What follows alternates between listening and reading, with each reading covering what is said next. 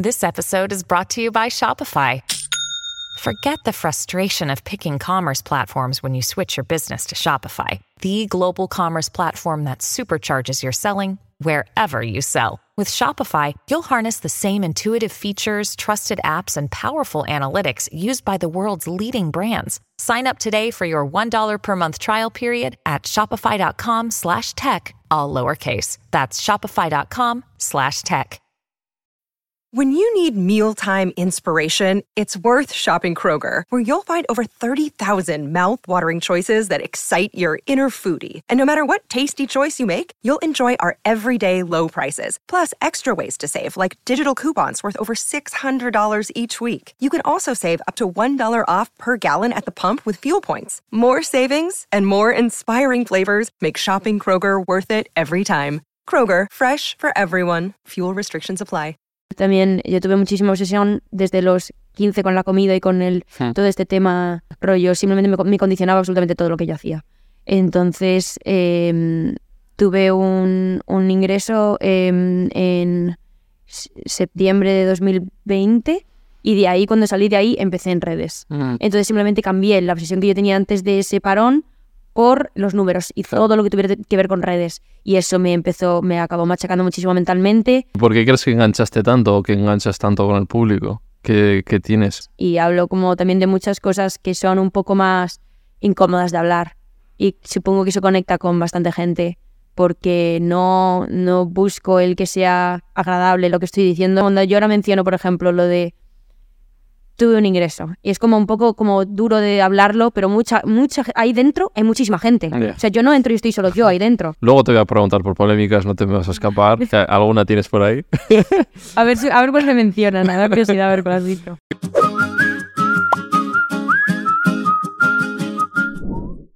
Nuevo episodio de Animales Humanos. ¿Cómo estáis? Tenemos una invitada de lujo, como siempre. Eh, voy a intentar no padrear porque le saco 10 años. No creo, no creo. 19 añitos. eh, para describirla, no sé, porque se dedica a la música. Luego también tiene siete- casi 7 millones en TikTok, si no me equivoco, aunque se dedica a crear contenido en redes. Es una chica muy seguida por su generación y otras. Así que vamos a hablar de todo esto y es un placer. Kinda Patri. Hola, ¿qué tal?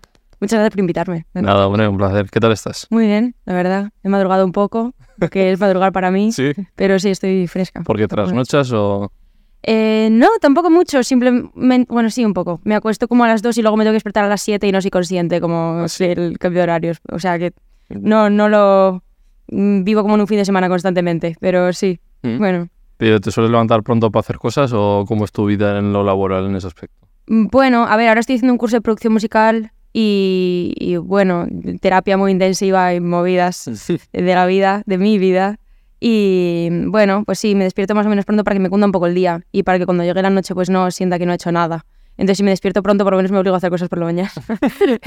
Así que sí, bueno, me, me obligo a despertarme pronto, no tengo mucho que hacer por la Mm. mañana, pero sí. Vale, y eh, sacas nuevo tema. También vamos a hacer un poco de promoción. Has, sa- has sacado nuevo tema. Volver a empezar, ¿no? Vol- Saqué volver a empezar en la semana pasada, la anterior, y saco un EP dentro de tres semanas. Wow. Que esto lo estoy haciendo en primicia aquí ahora mismo porque me he enterado hoy yo también. Así que sí, lo tenía pensado y está todo cerrado y está todo muy planeado, pero no hemos cerrado fechas hasta hoy. Mm, Así que sí, esto saldrá dentro de semanas, o sea que puede igual coincidir Ah, bueno, por ahí, pues por fechas. saldrá un EP pronto. Es. O habrá Vale. salido ya, ya saben. Vale. Con canciones como Volver a empezar y otras. Vale. Sí, salen, están las tres que ya han salido, que son Noche tras Noche, Canse, Volver a empezar, y eh, otras dos que ya... Mm. Hay una que todavía no sé ni qué título ponerle, así que será sorpresa para todos, incluso para mí. ¿Y qué tal? ¿Estás contenta? ¿Cómo están yendo los temas, la acogida? Sí, o sea, estoy contenta. La industria musical es una cosa de la que yo no era muy consciente, pero yo estoy muy contenta con lo que estoy haciendo con la gente que me está escuchando y con tener libertad creativa. Mm. Y a veces es eh, mucha presión en el sentido de que em, si me va bien a mí, le va bien a otros. Entonces mucha gente se intenta como, bueno, no aprovechar, pero como que no es solo mi decisión y yo saco una canción y ya está, sino que hay más detrás Claro. y lo bueno es que yo lo veo como como tengo libertad creativa para todo, voy a hacer por lo menos lo que yo quiero hacer para que en un futuro cuando mire atrás diga, vale, dentro de los límites que hay en la industria musical he podido hacer algo que yo sentía como mío. O sea, ¿a ti Porque te han puesto límites? No te ponen límites, pero sí te intentan como decir, esto no va a ir tan bien como podría ir esto otro, ¿eh? igual deberías cambiarlo. Y a veces es, mm, es difícil como aceptar que podría haber hecho algo activamente y haber sido consciente de que otra cosa hubiera ido mejor o otra cosa me hubiera favorecido más o...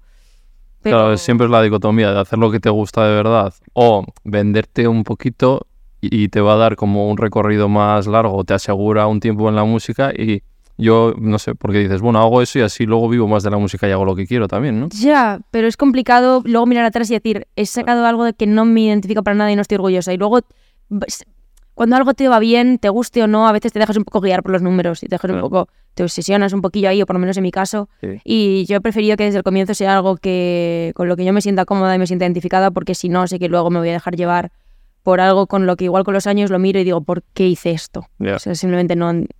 no, es Oye. difícil, pero es así. Pero sí, respondiendo al si estoy contenta con cómo... O sea, yo Mm. estoy contenta con los temas que he sacado.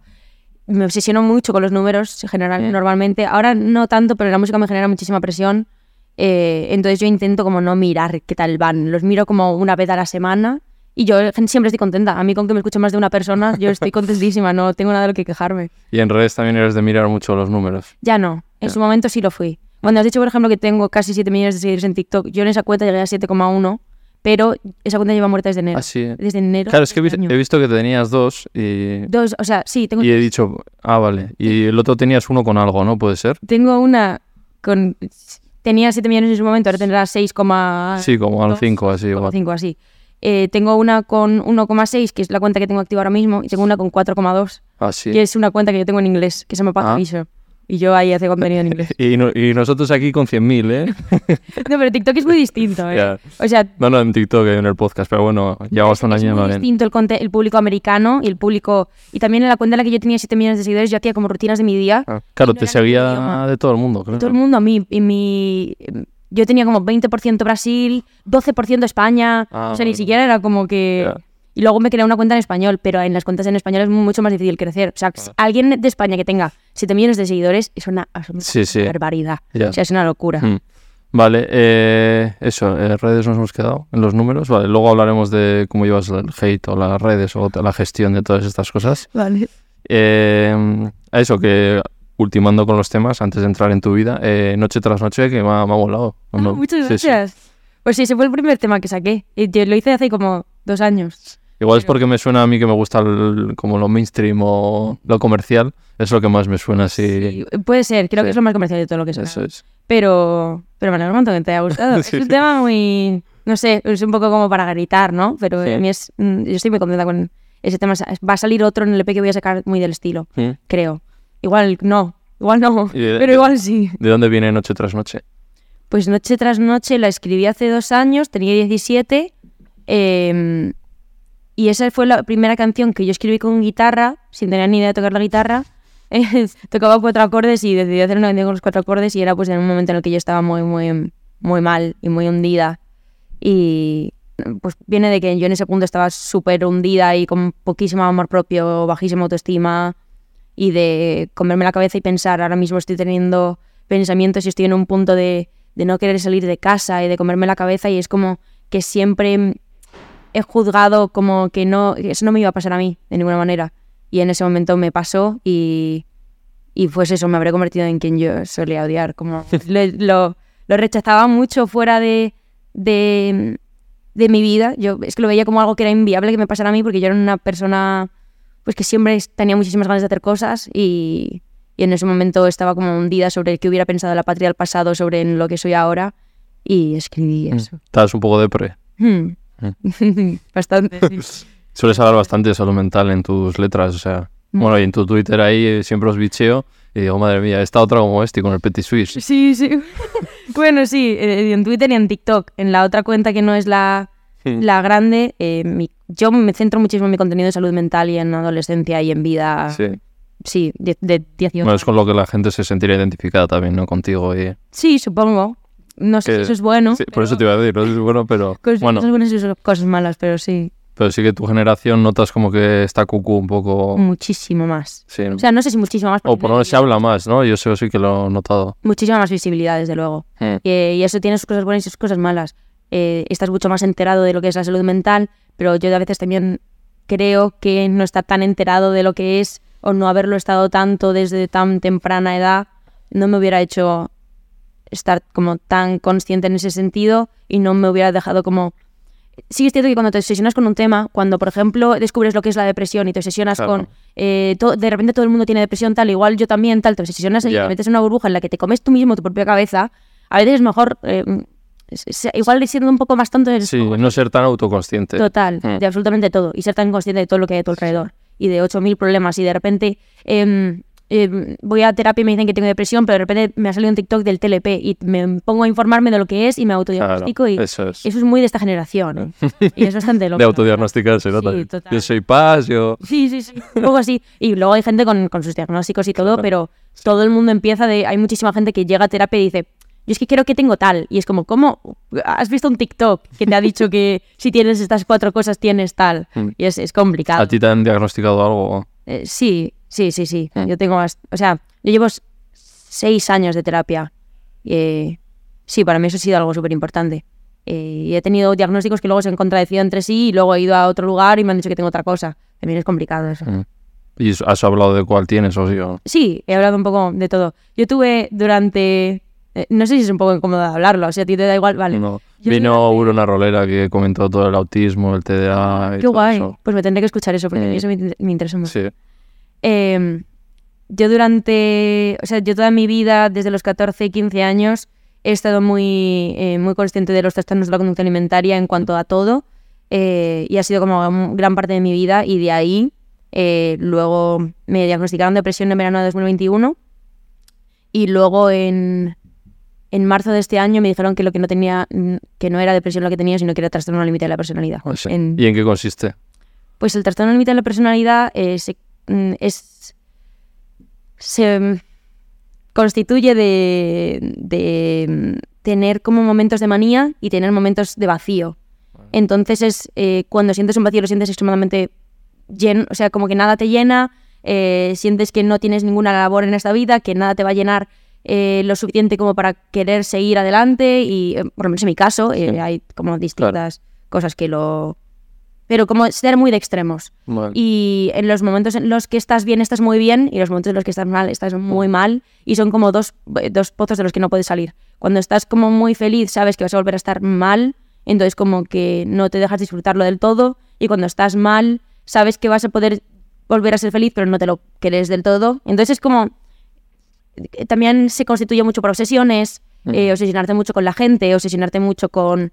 eh, está muy relacionado también con el uso de sustancias, Pues está muy relacionado también con los TTAs porque son muy obsesivos. Claro. eh, y a cada uno, pues cada uno tiene sus síntomas y sus cosas, pero en mi caso sí que fue como mucha obsesión con la comida eh, y mucho tener que tener cuidado con muchas cosas porque sé que soy eh, de una personalidad muy adictiva en cuanto a todo. Entonces, eh, Mm. pues eso Sí. fue lo que me hizo...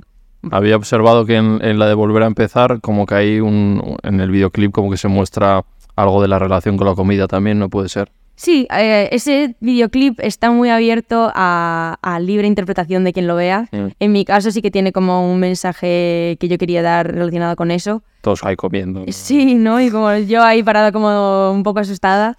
Eh, también es cierto que si no lo ves desde mi, eh, desde mi perspectiva y desde, el, desde el- lo que tenga que ver con relación con la comida, también puede ser como una persona que está en su cumpleaños y toda la gente lo está viviendo todo como de manera muy exagerada y ves como la gente lanzándose y cogiendo pues cosas del suelo y gente siendo como muy agresiva y yo como muy parada diciendo no entendiendo nada y diciendo vale esto es mi cumpleaños pero se siente como lo menos feliz que he vivido en mucho tiempo eh, es un poco libre de interpretación cuando lo escribí con el con el director eh, con los de Fosky Films que fueron los que hicieron el vídeo eh, nos sentamos a verlo como que para que cada uno tuviera un sentido Mm. y enseñárselo a varias personas y cada uno te decía una cosa y eso estaba muy guay Vale. Sí, eh, eso que eh, se me ha quedado, cuando has dicho lo de, sobre- lo de sobrepensar, justo vi hace poco un vídeo de yo, Juan, que decía eso, decía, Guillo, es que yo creo que el problema es que le damos como demasiadas vueltas en plan, hazlo, no estés todo el rato en plan sobrepensando y, y cuestionando y tal, que está bien, pero creo que llegamos a un límite de que nos pasamos de... nos pasamos un montón Y es mejor actuar y no pensar tanto, porque si no te quedas ahí... bu, bu, bu, bu. Ya, no, to- completamente de acuerdo. Es, es algo complicado, también es cierto. O sea, pero yo creo que es. las redes sociales en todo eso nos han hecho mucho, muchísimo daño, muchísimo daño en el sentido de que eh, también nos sentimos súper juzgados por todo lo que hacemos. Entonces a veces simplemente hacer cosas, Ya. no sé en qué situación lo diría yo, Juan, pero por ejemplo en el caso de, imagínate, eh, no, es que quiero subir vídeos a TikTok, ah, simplemente hazlo, ya, pero claro, y es que la mínima que me llega un comentario de user 1402 diciéndome, mm, no sé, tu nariz es enorme, eh, ya. bueno, te comes Claro. un poco la cabeza. Y es como, sí, no te comas la cabeza, simplemente hazlo, pero ya, pero es que hay factores externos que no me, no me dejan. Sí. Y sí, y en mi caso, por ejemplo, em, es raro porque yo me como muchísimo la cabeza, pero sí que es cierto que cuando empecé en redes ni me lo pensé dos veces. Sí, no, ya, tan joven. Vale, pues vamos a, este, a ese origen, primero al tuyo personal. Claro, eh, mucho recorrido tampoco tienes, pero lo has vivido muy intensamente los, los años que has vivido. Eh, ¿Desde cuándo te- tienes tu primer recuerdo? Mi primer recuerdo, en cuanto a vida, Sí, yo siempre, siempre que pienso en mi primer recuerdo pienso en uno que no sé si es el, es el primero, pero siempre es el primero que se me viene a la cabeza. sí. Me perdí en Disneyland París con tres años y me quedé sentada como en un pollete esperando a que volvieran a por mí. No es cuánto tiempo pasó, pero sí que volvieron a por mí. Y se quedaron flipando porque no entendían cómo simplemente me Mm. quedé ahí parada. ¿Eres, hija única tú o tienes hermanos? Tengo una hermana mayor. Eres una hermana mayor Sí. y te criaste con tus padres, normal. Eh, sí, o sea, al comienzo de mi infancia pasé mucho tiempo con mis abuelos, porque mis padres trabajaban mucho, pero sí he vivido en casa de mis padres toda la vida. Mm, eh, solo que, bueno, igual me recogían del colegio de mis abuelos, pasaba con ellos la tarde y luego volvía a mm. casa un poco. ¿Y cómo fue empezar en el cole? ¿Cómo recuerdas la infancia? Pues la infancia la recuerdo muy callada. Yo era una persona muy, muy, muy callada, no hablaba nada. ¿Por timidez? o- No, tampoco era muy tímida, igual un poco sí, pero eh, no, no lo tengo muy claro. Tuve que ir también a- al logopeda porque tenía una fonía muy fuerte, cada vez que hablaba me quedaba fónica, entonces simplemente como que le cogí un poco de miedo a hablar y me callaba. Y bueno, viene también a base de sentir como que había gente que merecía más protagonismo que yo y yo sentía que cuando estaba más callada podía hacer más cosas como es un poco escondidas sin que me mirara nadie y nadie me decía nada porque la atención estaba en otro foco. Y como que ahí empecé yo como a hacer cosas raras. Pero sí, era un poco así, ¿eh? Sí. Sí, sí, Sí, ¿qué, qué inquietudes tenías? Supongo, yo que sé, dibujabas, eh, Sí, dibujaba un montón. te, te pegas, sí. De hecho, pero ya no dibujo. Llevo sin dibujar muchísimos años. Pero hasta los 14 años yo dibujaba un montón y me encantaba. eh, y me gustaba mucho la música. Como, bueno, esto ya con 10 años. Mm. Pero cuando era más pequeña eh, me pasaba todo el día dibujando. Eh, había unos libros que se llamaban Top Models, que eran como de modelos. Y sea, eran como figuras y tú tenías que dibujarles la ropa. Y a mí eso me encantaba. Era como que pasaba horas y horas haciendo eso. Mm. Y eso era lo que más me gustaba. Y me encantaban las Monster High también. Me suena así. Sí, eran como las muñecas estas que eran tipo Bratz, tipo Barbies, Sí. pero eran como monstruos. Y eran, eran muy guays, la verdad. Vale, ¿y la música cómo llega a ti?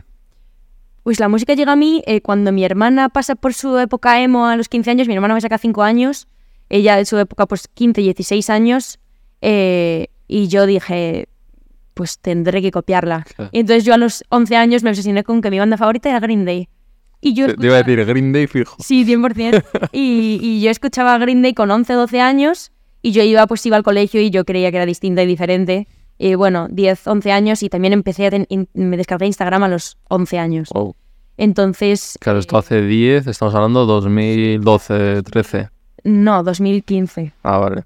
Claro, tienes 19, vale. Yo soy del 2004. Hmm. Y 2014-2015, que era como cuando empezaba Instagram un poco más a no ser solo subir, no sé, que era un poco más como antes Tumblr, esa época. Y ahí yo empecé en Tumblr y en, y en Instagram. Entonces, eh, pues eso, con 11, 12 años conozco a una chica online eh, que por un club de fans del Rubius. Y, y ahí me metí un poquillo en ese mundillo medio emo de lo que, que ya llegábamos tarde, ¿no? Pero de lo que era emo en ese momento. Y esa chica, recuerdo que yo estaba escuchando en ese momento eh, Green Day, Sleeping with Sirens y Pierce the Veil, que eran como las bandas emos del momento. Mm. Y ella me enseñó como muchísima música y de ahí yo me empecé como a, a, a meter en eso. ¿Y tus amistades eran del rollo o has ido cambiando? A ver, mis amistades con 10, 11 años, eh, yo iba a un colegio privado en el que yo no me llevaba con mucha gente. eh, bueno, a esa, esa edad no me llevaba con casi nadie. Eh, salí de ahí a los 14, a los, a los 13, 14, pero sí, no me llevaba mucho con mucha gente y mis amistades en ese momento eran plenamente online. Eh, entonces sí, eran del rollo, pero no les veía nunca. Vale. Pero sí, yo me relacionaba con ese tipo de gente. Y luego en clase, pues vivía un poco doble vida. Me daba un poco de vergüenza Mm. luego en clase hablar de mis gustos. Es que no hablaba mucho. Claro. Vivías más en redes, en lo online, en otras... Sí, desde, es que como vino desde muy pequeña, yo creo que ya lo Mm. tenía como ahí muy. Sí, tenía mi perfil en mi blog en Tumblr y tenía mis, mis cosas. Y ya te ibas igual como encerrando también mucho en casa. Sí, eh, en ese momento me gustaba mucho, cuando esto ya cuando empecé a crecer un poco más, a los eh, 13, 14, me gustaba mucho salir y conocer a la gente con la que estaba hablando. Eh, pero claro, las cosas eran bastante locas porque, bueno, eran gente también bastante más mayor que yo y tal. Claro. Pero dentro de eso sí que, sí que yo era muy de encerrarme en casa. Eh, decoré como toda mi habitación, eh, postes por el techo, como que sí, me creía como mi Setup, pequeño ¿no? búnker, sí, mi pequeño setup ahí. Y mm, la cosa es que también yo era atleta. Fui atleta de alto rendimiento deportivo durante ¿Ah, sí? muchos años. ¿Qué hacías? Sí, sí, sí. Hacía atletismo, salto Ah, de longitud y pruebas combinadas. Sí, ¿Pruebas combinadas también hacías? ¿en serio? Sí. Qué fuerte. Pues eh, sí, entré al, al CAR, estuve estudiando la Blume durante un par de años, cuando tenía 14 años, y a los 16 lo dejé, a los 15 y 16, pero entonces era como un poco doble vida, porque yo tenía como mi vida de ser la tía más alternativa de, de mi grupo, y luego en atletismo yo simplemente iba con la ropa de entre- del, Claro. del equipo y yo nadie sabía nada. Claro. Entonces era así un poco Mm. doble vida, pero bueno, era interesante. Mm. Interesante lo de las pruebas combinadas. Y poca gente he conocido yo en mi vida que haga pruebas combinadas fuera de Ya, eso. eh, yo era el raro, la verdad. Es que ah, empecé haciendo eh, 400 vallas. Pero luego como luego de repente hacía un poquito de jabalina y era como, joder, siempre lo mismo. Yo necesito como siempre ir cambiando de cosas. Y, y dije, luego un poco longitud. Dije, y me dijeron, pues hay una cosa que mezcla todo. Y digo, no me digas, qué guapo. Ahí hacía. Es igual. Sí, pero bueno, era bastante malo. O sea, Bueno, pero eso- pero lo hacía por Claro, disfrutarlo. eso es de admirar, porque además también es un ambiente súper competitivo, por lo menos Sí, que yo viví. eso es, sí, sí. Entonces, bueno, qué guay. Pues a mí las 400 vallas, yo es que como lo dejé antes, en mi momento es- era 220 metros vallas, Ah, eh, cuando era así. claro, eso es. Y luego iba subiendo. de Sí, distancia. 300 vallas se llegaba a 300 tener, claro. Eso era lo, que, lo último que yo llegué a hacer. Pero a mí me gustaba un montón, era mi prueba favorita. Yo fui al eh, de infantil con 14 años, con 13 años, eh, fui al Campeonato de España de 220 metros vallas y de salto de longitud. Eran Wow. mis dos pruebas. Y luego me fui a combinadas porque era eso, una mezcla un poco de todo. ¿Y por qué dejaste? Pues dejé el atletismo porque cuando me metí, bueno, yo me metí a estudiar en el Centro de Alto Rendimiento Deportivo, en el CAR de Madrid, eh, a los 14 años, eh, tercero y cuarto de la ESO.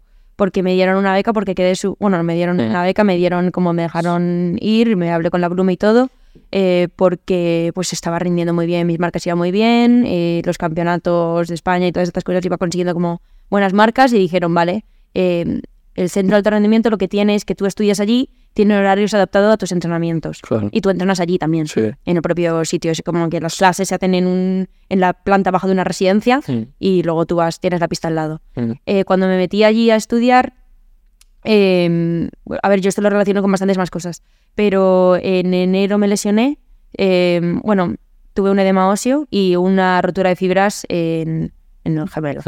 Y, y me obsesioné mucho con que yo tenía que rendir porque si no hacía las marcas que tenía que hacer que me pedían allí, me echaban. Ah, sí, ¿eh? Directamente te lo decían. Si no consigues el si no, si no consigues lo que pedimos Claro. para ser un atleta de alto rendimiento, como nosotros consideramos, te tenemos que echar al año siguiente. Joder, vaya presión desde pequeña. Mm, Bueno, desde pequeña me metí yo ahí, ¿eh? Ya. Nadie, nadie me obligó. Yo me metí- en el curso más pequeño. Mm. Era la primera vez que hacían tercero a la ESO, porque eso era solo para bachillerato en su momento. Y bueno, yo también decidí meterme ahí. Era la única de atletismo en mi clase, porque todos eran de gimnasia rítmica, que sí que es cierto que es un deporte que se empieza antes y antes, Sí. de judo y tal, y yo era la única atleta en mi clase. Entonces me obsesioné mucho con que estaba lesionada y no podía bajar el rendimiento, entonces me obsesioné mucho con entrenar eh, todo lo que pudiera hacer que no afectara mi lesión. Y eso también afectó con que me daba muchísimo, me empezó a dar miedo como perder la forma física y me obsesioné con La comida. y con el deporte y todo. Y llegó un punto, a los seis meses de estar como con la cabeza metida en eso, que dije, lo dejo. Y siempre fui muy, muy consciente de que yo no quería estar mal. Entonces eh, pensé que lo mejor que podía hacer era dejarlo y igual volver al año siguiente. ¿Qué pasó el año siguiente? Que vino una cuarentena. Mm. Entonces fue complicado. Joder, pero- esto claro, esto es 2020 me hablas. Yo, sí. Claro, sí, fue 2010 de- 2019 cuando dejé el atletismo y 2020 cuando vino la cuarentena. Claro, según estás hablando de tercero de la... Claro. de- Madre mía, mi crisis de los 30 acaba de entrar en el grupo. Sí, son generaciones muy distintas. Sí. Disfruta, disfruta, que pasan a partir de los 20, madre mía, súper rápido. Ya, imagino. Ya estoy, pa- ya, ya estoy padreando. Vale, eh, eso, dejas la, lo del centro de alto rendimiento, Y dejo el atletismo en general, ¿eh? sí. llega la pandemia y por ahí llegan las redes, ¿no? Si no me equivoco. Ye- O sea, el boom de... Sí, y el boom de TikTok fue en, en pandemia. Mm. Eh, yo llegué a redes en noviembre de 2020, que todavía era como un poco, no era cuarentena ya, pero seguía el COVID un Mm. poco por ahí. Te abres pero- TikTok ahí. Ahí me abro TikTok.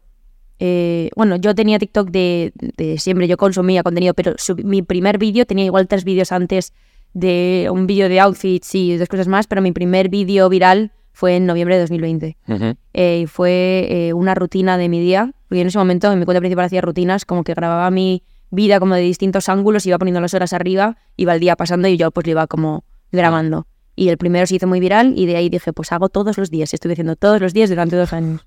Igual, Todos los días. seis días a la semana. Wow. En su mayoría, sí, sí.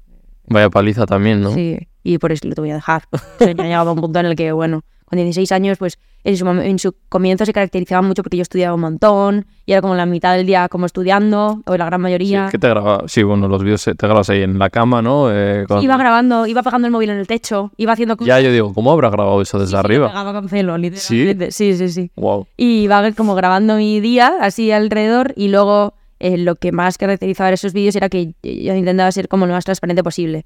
Entonces, si me daba un bajón, yo me grababa, o sea, si tenía un día de no salir de la cama, grababa todo el día en la cama, me daba Sí. igual. Yo lo que no quería era como vender una imagen falsa de lo que era mi día. Mm, Ahí llorando que se graba mucho ahora también. Sí.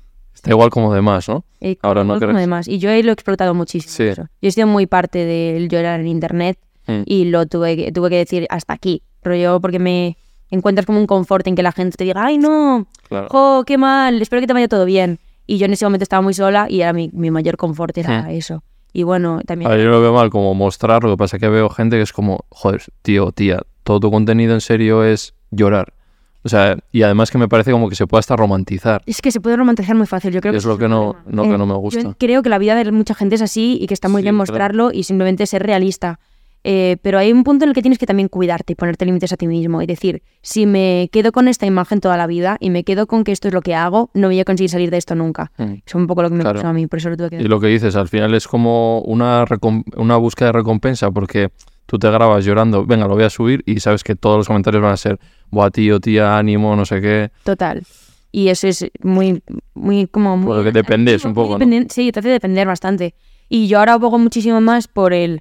Igual de hablar de ello de vez en cuando, no de manera tan explícita, pero es que en ese momento, si yo estaba teniendo un ataque de ansiedad, mi cabeza decía, tengo que grabarlo. Y era bastante que yo decía, ¿por qué? Y luego decía, porque luego me sentiré, no me sentiré tan mal de haberlo estado pasando tan mal porque alguien me va a decir que, jo, eh, yo estuve igual ayer. Y es como, vale, no estoy tan sola. Rollo, la gente no me está, hay gente que me va a criticar, obviamente, pero mucha gente eh, va a decir, jo, eh, ojalá te vaya todo bien. Y como lo ves de otra manera. Y bueno, para mí lo, fue muy importante dejar de hacer eso porque si no me quedaba ahí cómoda toda la vida. Claro.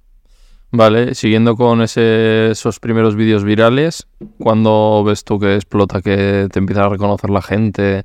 A partir de la primera semana. Ese, yo llegué al millón de seguidores en tres semanas. Joder, ese- eso sería un récord, ¿eh? Madre mía. En su momento no lo era tanto, la gente como que subía y Sí, bajaba ¿no? como la nada, como la espuma, total. Mm. Pero eh, sí, eh, fue es que mi primer vídeo se hizo súper, súper viral. Y de ahí como que la- esas tres primeras semanas, eh, yo- a mí me reconocían por primera vez a las dos semanas de, llevar, de estar en TikTok. Y fue bastante, yo a mí no me creía nada, no lo entendía. Yo tenía Mm. 16 años además. Entonces era bastante loco. Pero sí, es que en la primera semana yo creo que de los siete vídeos que subí, tres tienen más de 10 millones de visitas. Entonces eso fue bastante Claro. loco. ¿Y el, cómo fue la primera vez que te reconocieron eh, por la calle? Pues tengo un vídeo en las historias de Instagram del justo al momento ¿sí? después. Sí, sí, si quieres luego te lo enseño. Eh, y fue una chica que me dijo, ay, tú eres la de TikTok. Literalmente, ni siquiera dijeron mi nombre, pero que claro, que se va a acordar si tenía yo tres vídeos. Eh, y nada, y me dijo que sí se podía hacer una foto y yo claro, y luego yo me fui como mucho más emocionada que ella. Desde Sí. luego yo estaba muchísimo, no entendía nada y estaba con otra amiga. Mm. Y fue bastante loco, ¿Y por qué te hizo ilusión? porque no entendía nada. Yo claro, yo subía mis videitos a TikTok y bueno, veía que había números ahí, pero era como que lo- me vino como con una sonrisa decir, ay, tú eres la de TikTok. Y claro, para mí eso era como muy, ay, Sí. qué mona, ¿no? No sé, como Mm. que... Pero no por soy famosa o... Ah, no, no, no, era como, fue como muy... Y como que también era una chica como de mi edad y tal, y Mm. me hizo ilusión porque fue como, joder, no sé, Mm. en ese momento simplemente te hace ilusión como que alguien te vea por la calle y te diga, Ah, no, no fue tampoco, nunca, nunca me he considerado una persona famosa. O sea, nunca ha sido, Ni lo has buscado. ni lo he buscado. De hecho, si hubiera querido seguir siendo famosa, hubiera seguido con esa cuenta de 7 millones de seguidores hasta que llegara a 10. Claro. Pero eh, no, no, no. Mm. Y yo dejé las redes durante varios meses también. Sí.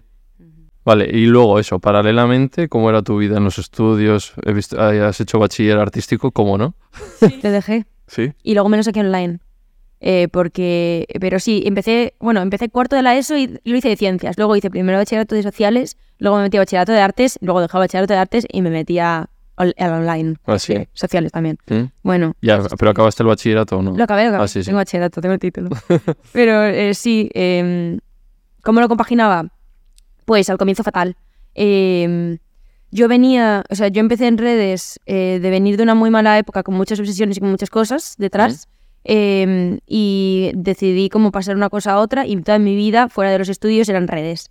Entonces, al comienzo empecé muy bien en los estudios, eh, pero poco a poco me fui como obsesionando mucho con los números en redes y obviamente pues el boom no es el mismo que al comienzo y yo me, me- me- ¿Eh? no sé, dije tengo que hacer lo que sea y me empecé como a currar muchísimo más los vídeos y a dedicarle muchísimo más tiempo. eh, y en los estudios yo nunca he sido muy buena estudiante, eh, pero me empezó a ir como regular. Y me saqué primero bachillerato y luego me metí a segundo bachillerato de artes y estaba muy, muy mal y lo tuve que dejar a medias. Sí. Bueno, no lo compaginé muy bien. Joder. Y estabas por el tema de salud mental. de- Tema de salud mental, Mm. sí, total. Ahí es cuando te diagnosticaron pre- pues, lo, o lo de la depresión. Eh, La depresión fue el verano de 2021, que fue cuando, sí, cuando pasé segundo, fui a pasar el segundo bachillerato. Claro. Pero en general también yo tuve muchísima obsesión desde los 15 con la comida y con el, Hmm. todo este tema eh, deporte alimentario tal.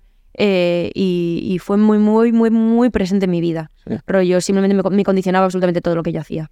Entonces eh, tuve un, un ingreso eh, en septiembre de 2020 y de ahí, cuando salí de ahí, empecé en redes. Entonces simplemente cambié la obsesión que yo tenía antes de ese parón por los números y Claro. todo lo que tuviera que ver con redes. Y eso me empezó, me acabó machacando muchísimo mentalmente. Y cuando vi que las redes no estaban yendo tan bien y todo, eh, todo el tiempo que yo le dedicaba a los estudios se lo volví a dedicar a estar mal. Entonces era entre yo estar mal y subir contenido sobre estar mal a las redes. Entonces era como todo el rato Mm. un círculo de estoy mal, lo voy a decir públicamente, la gente me lo va a aplaudir y voy a seguir estando mal.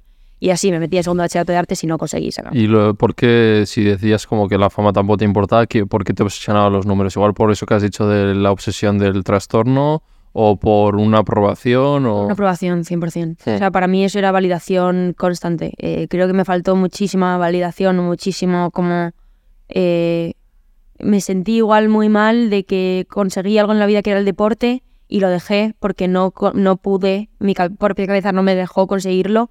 Eh, y era algo como que luchaba muy activamente por conseguirlo y, y- y era lo que le llegaba a mi tiempo y me emocionaba como ver que cada vez era mejor y ver que, que las cosas iban bien y que iba consiguiendo logros y cuando lo dejo eh, me obsesiono con, con que mi único logro es eh, pues, pues eso, me obsesiono con la comida y me pongo ciertas normas y cuando las cumplo me, me, me lo premio a mí misma y como que me siento validada por mí misma y cuando me obligan a dejar eso atrás, o sea, me siento obligada a dejar eso atrás porque ya me está condicionando en otras áreas de mi vida, llegan las redes y me validan otra cosa. Y entonces Claro. es como más validación y más validación. Y cuando siento que esa validación ya no es suficiente, pues vuelvo a lo que conocía yo como seguro, que el estar mal. Y bueno, no, lo es, no es el estar mal, Mm. pero prefiero venderlo como estar mal porque es como un falso sentido de Claro, confort. y supongo que encima exponiéndote ante tantos miles y millones de gente, empiezan a opinar de ti y si te podías tener eh, complejos o lo que hablábamos de trastorno por el físico, lo que sea, de repente empiezan a opinar de tu cuerpo, de tu... ¿Cómo llevabas eso? Sí, em, en mi caso, en ese sentido, nunca me afectó mucho. Eh, pero porque... Igual ya te flagelabas tú bastante también. Sí, supongo, claro. Eh, pero nunca me afectó mucho porque sentía que la gente que agradecía lo que hacía o me lo, o lo validaba o lo, lo disfrutaba, en el sentido de que yo hablaba igual de ciertas cosas de salud mental o movidas así, en las que igual estaba como medio llorando sobre el tema, eh, mucha gente como que te hacía sentir como, joder, yo estoy igual, muchas gracias por hablar de esto, tal, y compensaba mucho Ah. las cosas malas. Fíjate que la gente suele ser al revés, que los, los dos comentarios negativos se les quedan. Mm, pero en este sentido, muchas veces me sentía muy agradecida porque había con otros creadores de contenido que yo sentía que simplemente era un comentario de guapa y ya está. Y con eso, pues, eso es lo que aportan como la gente que te seguían, pero como eh, la gente que me seguía a mí era tan... Ah. Me mandaban textos eh, contándome su vida y era todo como muchísimo más cercano, sentía que tenía una conexión tan fuerte con, con toda esa gente y siempre como que les he- me he sentido también muy cercana a ellos y he hablado con ellos de una manera muy activa. El tener como un grupo de gente eh, que yo sabía que me iban a defender y querer y que yo les quería mucho también a ellos, cubrían mucho lo malo. Y Sí. supongo que eso también lo saqué mucho de, pues, del, del- de las malas conductas que tuve en mi vida y era como, eh, vale, sí, estoy haciendo algo que tiene, con- tiene cosas malas, pero las buenas lo compensan. Eh, y eso era mucho esa mentalidad. de estar un poco cucú. ¿Y por qué crees que enganchaste tanto o que enganchas tanto con el público? ¿Qué, qué tienes? Al final es un diario, ¿no? Que cuentas simplemente lo que haces. Eh, sí, a ve- a ver, cuento lo que hago y cu- eh, cuento experiencias pasadas y hablo como también de muchas cosas que son un poco más incómodas de hablar y supongo que eso conecta con bastante gente porque no, no busco el que sea agradable lo que estoy diciendo, sino que hay mucha gente que lo, lo vive y no tiene, no, nadie habla de ello porque es un poco incómodo. Como si cuando yo ahora menciono, por ejemplo, lo de tuve un ingreso. Y es como un poco como duro de hablarlo, pero mucha, mucha, ahí dentro hay muchísima gente. O sea, yo no entro y estoy solo yo ahí dentro. Eh, y toda esa gente cuando sale solo lo lleva como algo de lo que no pueden hablar, que tienen que esconder, dónde has estado. Ah, no, es que me tuve que ir durante un tiempo por... Todo el mundo miente. Y al final es algo que...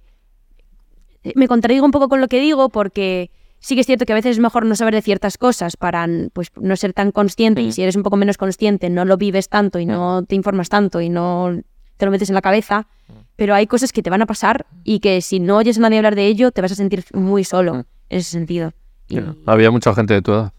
Todos, todo el mundo allí dentro de mi edad. Sí. Y sí, sí, sí, en su mayoría. En, si- en psiquiatría. En psiquiatría, yo es que estaba en una, en, en el ala en el que yo estaba eran de, de, en- tampoco he hablado mucho de esto en redes sociales, ¿eh? porque sí que es cierto que a veces intento como no utilizarlo como para mi propia validación y tal, como que intento, pero bueno, sí, no me importa hablar de esto porque ya ha pasado bastante tiempo.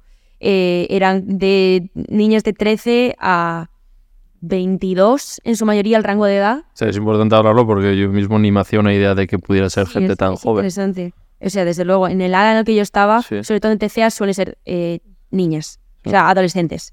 Em. aquí lo hemos hablado mucho, los trastornos de conducta alimentaria. Pues mira, pues sí, sí. Luego me miraré algunos. Sí, Teresa y Mara, que son Ah, pues las dos chicas que hacen gordas la hora. Con ellas lo hemos hablado, sí. Pues muy interesante, Sí. lo escucharé. O sea que de 13 a 22 años, De 13 a 22 años suele ser como el rango medio y luego pues hay alguna de 25 y en el- mi caso yo he tenido dos ingresos. Mm. Yo tuve un ingreso en, en eh, septiembre de 2020 y luego tuve uno en, en diciembre de 2022. Eh, y en eh, su mayoría eh, es ese rango de edad y luego siempre salen como un par de señoras de 55 años que están ya ahí metidas por obligación y, Ya. y porque por riesgo. y eran mujeres la mayoría también. Siempre han, son todas mujeres, siempre hay ah, una Algún chico, ¿no? En, las, en todas las veces que yo he estado ahí siempre hay un chico, Pero en su mayoría en mujeres. su mayoría mujeres. ¿Y Si por- éramos 40, todas mujeres y un chico. ¿Por qué crees que es tanto el perfil como la edad?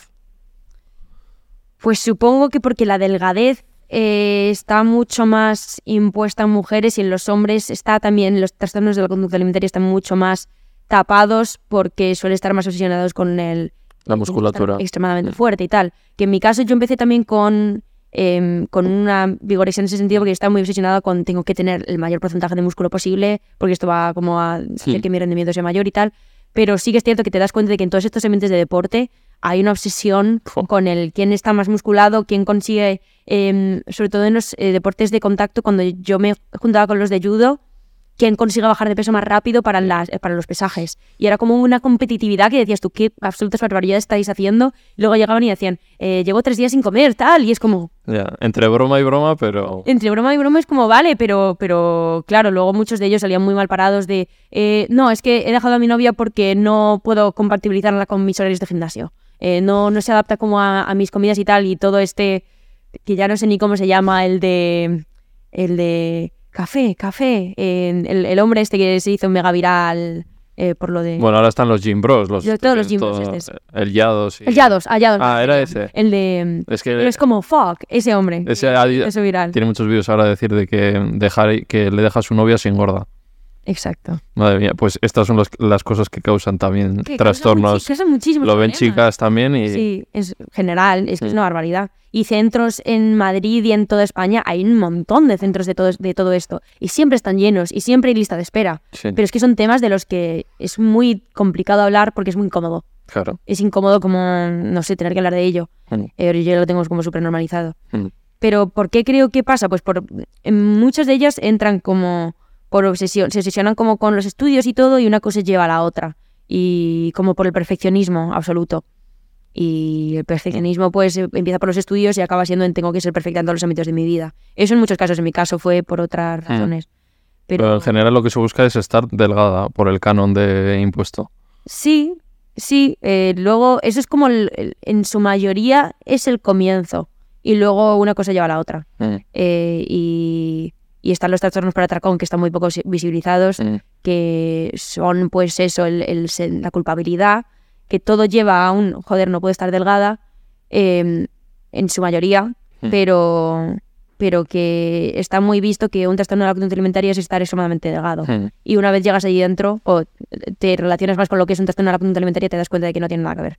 Y que ese es como el objetivo al comienzo, pero que luego es... es Son algo muchas cosas. son muchas cosas que van Claro. mucho más allá. ¿Y qué consejo le darías a la gente que nos está viendo que igual está pasando por, por eso?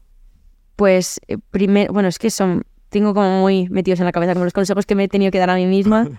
Eh, lo primero de todo que eh, es, es posible estar bien, es posible salir de esto y muchas veces te metes en la cabeza y te eh, lo tienes tan metido en tu cabeza que te crees que nunca vas a salir y que va a ser algo con lo que vas a tener que vivir y convivir. Y muchas veces se dice que los trastornos de la conducta alimentaria es algo que nunca se cura y es algo con lo que aprendes a vivir.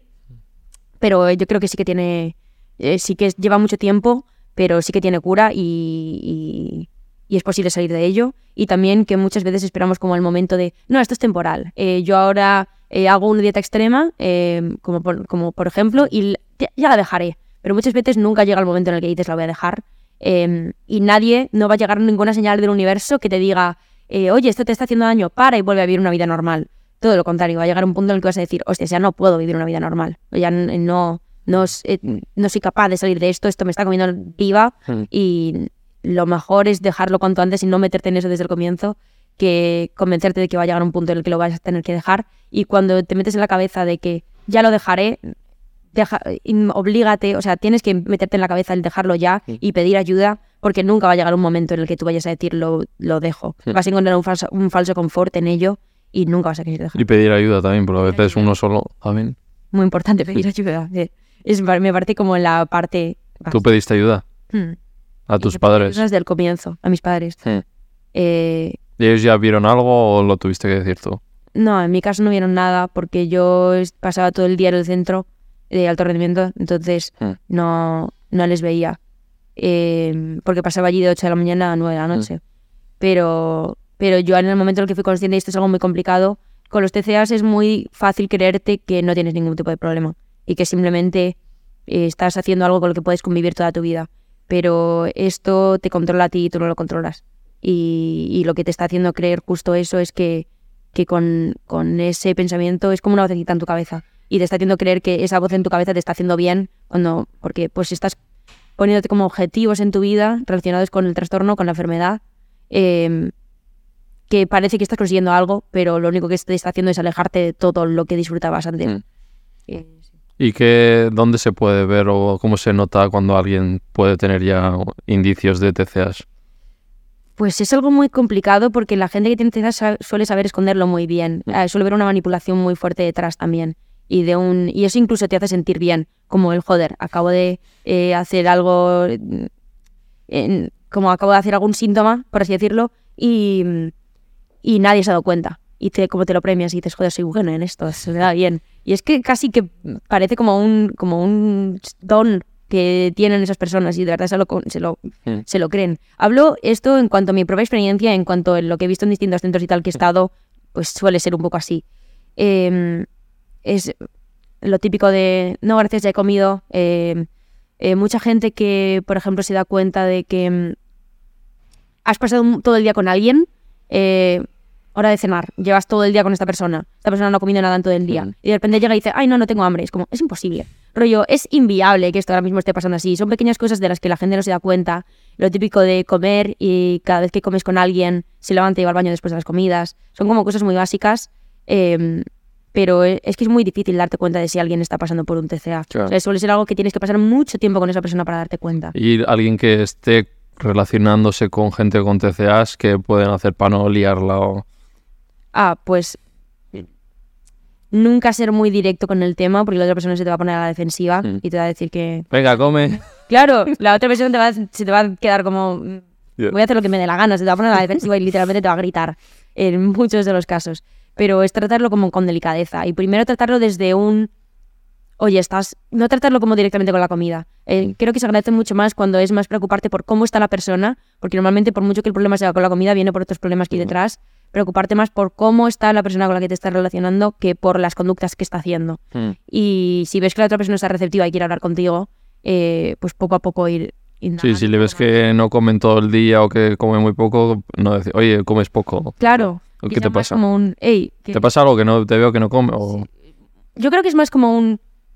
Tratarlo desde un... Últimamente no te veo muy bien. O Mm. últimamente veo que no estás muy bien. Y la otra persona, por mucho que te haga ver que sí que está bien, vas, ve guiándolo. O sea, ve guiándolo un poco, depende de cómo sea la persona, pero un, últimamente no te veo muy bien. Mm. Y de ahí ya sacas un poco como, veo que últimamente igual no estás comiendo tanto como antes, te pasa algo en tu día a día. Usa eso como un recurso de, de veo que estás haciendo esto, pero Mm. algo te tiene que estar pasando Mm. fuera de esto. No suele ser como simplemente un, eh, no como hoy toda mi vida bien. Mm. Suele venir relacionado con algo que te está afectando. Vale, ¿y tú has dicho que ya lo has superado ese tramo o cómo te, en qué situación te encuentras? Y eh, yo estoy, to- o sea, estoy mucho mejor en ese sentido. Es, una, es un camino muy, muy largo. Eh, de esto lo hablo muy activamente en redes y todo Mm. porque eh, mucha gente vive con TCAs silenciosos en el sentido de que no, no quieren hablar del tema Mm. ni nada. O con salud mental en general, que eh, en- cuando están ellos consigo mismos no se aguantan y luego cuando salen al, al día a día tienen como que hacer bien, ver que están bien. Mm. Eso es súper común. Eh, eh, pero es un camino como de, de- de fondo. Eh, y, y yo estoy muy bien y estoy activamente queriendo estar bien, pero es que llegar a ese punto de decir quiero salir de este falso confort que me está generando el estar mal eh, y quiero estar bien es duro también. Y yo sigo yendo a terapia y sigo como trabajando todos los días en mí, pero sí que estoy muchísimo mejor de lo que pude estar hace un Mm. par de años o el año pasado incluso, mucho mejor de lejos. Sí, sí, sí. Pero sí, te seguirás viendo cositas, ¿no? Sí, sigue habiendo cositas, desde luego. Y sigue habiendo cosas que tengo que pulir y sigue, sigo teniendo como ciertas cosas que cuando... Ah, es invierno, no hace falta salir tanto, tal. Yo sé que me encuentro confort en no salir con nunca y no ver a nadie y me vuelvo a meter en esa burbuja. Eh, pero sí, me voy obligando a hacer cositas que sé que me hacen bien. Mm. Eso está muy guay. Y luego las redes también lo agravan, ¿no? El estar expuesto, venga, subo el videoclip a ver cómo me veo aquí y tal, no sé qué, ¿no? Sí, es un poco así. Y el mundo de la música, además, como es algo que no tengo yo controlado y todo, y me ha generado muchísima presión, muchísima presión, pero yo misma. Porque las redes era algo como, ah, me creo otra cuenta, pero ya sé que lo que puedo hacer para que me vaya bien y eh, es fácil, es TikTok. Entonces al final, eso, tenía mi cuenta principal, me creo otra, tal, me va bien, me creo otra, tal, me va bien. Entonces era como muy fácil porque tenía como pillado lo que tengo que hacer. Mm. Eh, el mundo de la música da muchísimo miedo porque yo no, no, no sé, tengo amigos artistas y tal, Mm. pero no me sé cuáles son como las tácticas, no sé qué es lo que tengo que hacer. Yo, yo me dicen, ¿quieres eh, trabajar en un videoclip tal? Y yo digo, tengo esta idea, pero yo no sé si para los oyentes eso es algo guay o no. Pero sí, es Bueno. presión, todo el rato es presión. El mundo de las redes y el estar expuesto es presión constante y es aprender a vivir con ello. Vaya mundo te has metido. Ya, yo no sé cómo he conseguido llegar hasta ahora eh, y seguir en esto. Porque yo cuando dejé las redes durante un tiempo dije, ah, igual no vuelvo. Mm. ¿Y por qué las dejaste? Eh, pues viene relacionado con lo que he dicho antes. Tuve un ingreso en, ese, ¿Eh? en diciembre, voluntario completamente, de decir, tengo que desintoxicarme de todo porque ahora mismo mi vida está siendo un desastre. Eh, venía relacionado con que había estado en círculos de gente con la que igual no debería haber estado, eh, había dejado los estudios, había, lo había dejado todo, eh, por, tanto por las redes como por el estar mal, porque estaba muy mal y, y no conseguía yo misma empujarme a salir de ese agujero eh, y necesitaba como pararlo todo para darme cuenta de que de cuando no tengo las redes y cuando no tengo a gente alrededor, eh, qué es a lo que va en mi cabeza todo el rato, qué es como lo que echo de menos o qué es como lo que me alivia de no estar haciendo ahora mismo. Me di cuenta que cuando me metí allí, eh, aparte de estar trabajando como en mí misma y en los síntomas y en todo lo que estu- me estuviera pasando malo, eh, sentía alivio de no tener que estar subiendo, grabando mi día todo el rato. Sobre todo eso era algo que era como de no tener, que, que si estoy mal, no tener como que mostrarlo eh, de manera tan agresiva. Que puedo hablarlo después, que puedo tener un bajón ahora y luego al día siguiente en terapia hablarlo, o puedo eh, al día siguiente pues escribir sobre ello y no tener que en el momento en el que estoy mal tener que grabarlo por- para luego mostrarlo y que luego era como en- ahí me di cuenta de cómo he normalizado esto en mi vida con lo loco que es y, mm, y sí ¿Cuánto tiempo estuviste? eh, un mes Ah, un mes. y salí eh, voluntariamente ¿Y volviste a redes? O sea, un mes sin redes o más?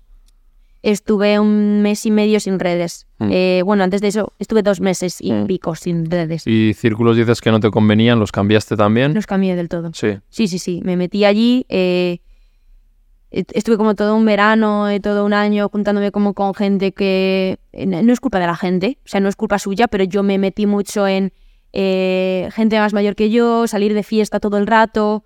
eh, Igual muy de golpe cuando tenías que 17, 18 años recién. 18 años, claro. cuando cumplí 18. Algo igual tiene que ser progresivo, o con gente que ya conoces, ¿no? De repente, Claro. y que era gente famosa también, ¿no? Sí, Claro. sí, sí. Bueno, gente famosa, gente del mundillo. Sí, claro. eh, amigos de gente Claro. también famosa. Sí, eh, entrábamos gratis a todas las fiestas tal y como que yo era la más pequeña del grupo siempre en ese en ese ámbito y y no sé o sea no son mala no son malas no, pero estabais en puntos muy diferentes, supongo. estábamos en puntos muy distintos y yo también necesitaba como muchísima validación de gente más mayor que yo en ese ámbito. Entonces era como, va, yo organizo absolutamente todos los planes que tengamos que hacer. Yo, eh, ¿dónde queréis quedar? Ah, donde queráis. Aquí, quedamos aquí a esta hora. eh, si llegáis tarde tampoco pasa nada, tal. Como que yo estaba muy como, para sentirme incluida, yo organizaba todo. O yo lo intentaba. Entonces también crearon como una comodidad de, ah, lo organiza Patri. Entonces yo simplemente era como la que, la, la que bueno, pues, ¿necesitáis casa? Yo pongo casa. sin- o sea, era como con todo. como- Basta. Sí, total. O sea, llegaba un punto en el que yo ya me pasaba Tía. eh, llegaba un punto en el que era como, ay, pago yo y ya me lo pagarás otro día. Y eran buena gente y me lo pagaban otro día. Pero yo si no me lo hubiera pagado otro día no hubiera dicho Claro, nada. porque eras más cría y no tenías ese, esa madurez para decir, eh, chavales. En ese sentido sí que, sí que bueno, gracias a Dios me, no se aprovechaban como de mí en Mm. todo. Pero sí que encontré también ahí como que no, no era mi ambiente. Sí. Y eso era como un ámbito de muy vida de noche, muy salir de fiesta, muy no tener responsabilidades, tal.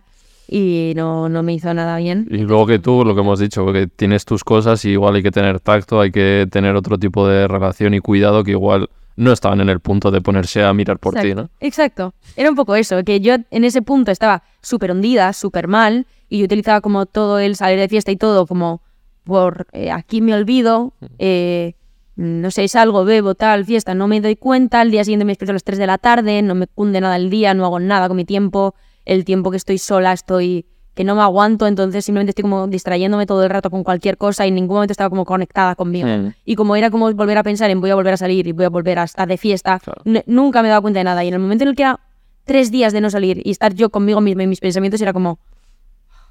Era terrible.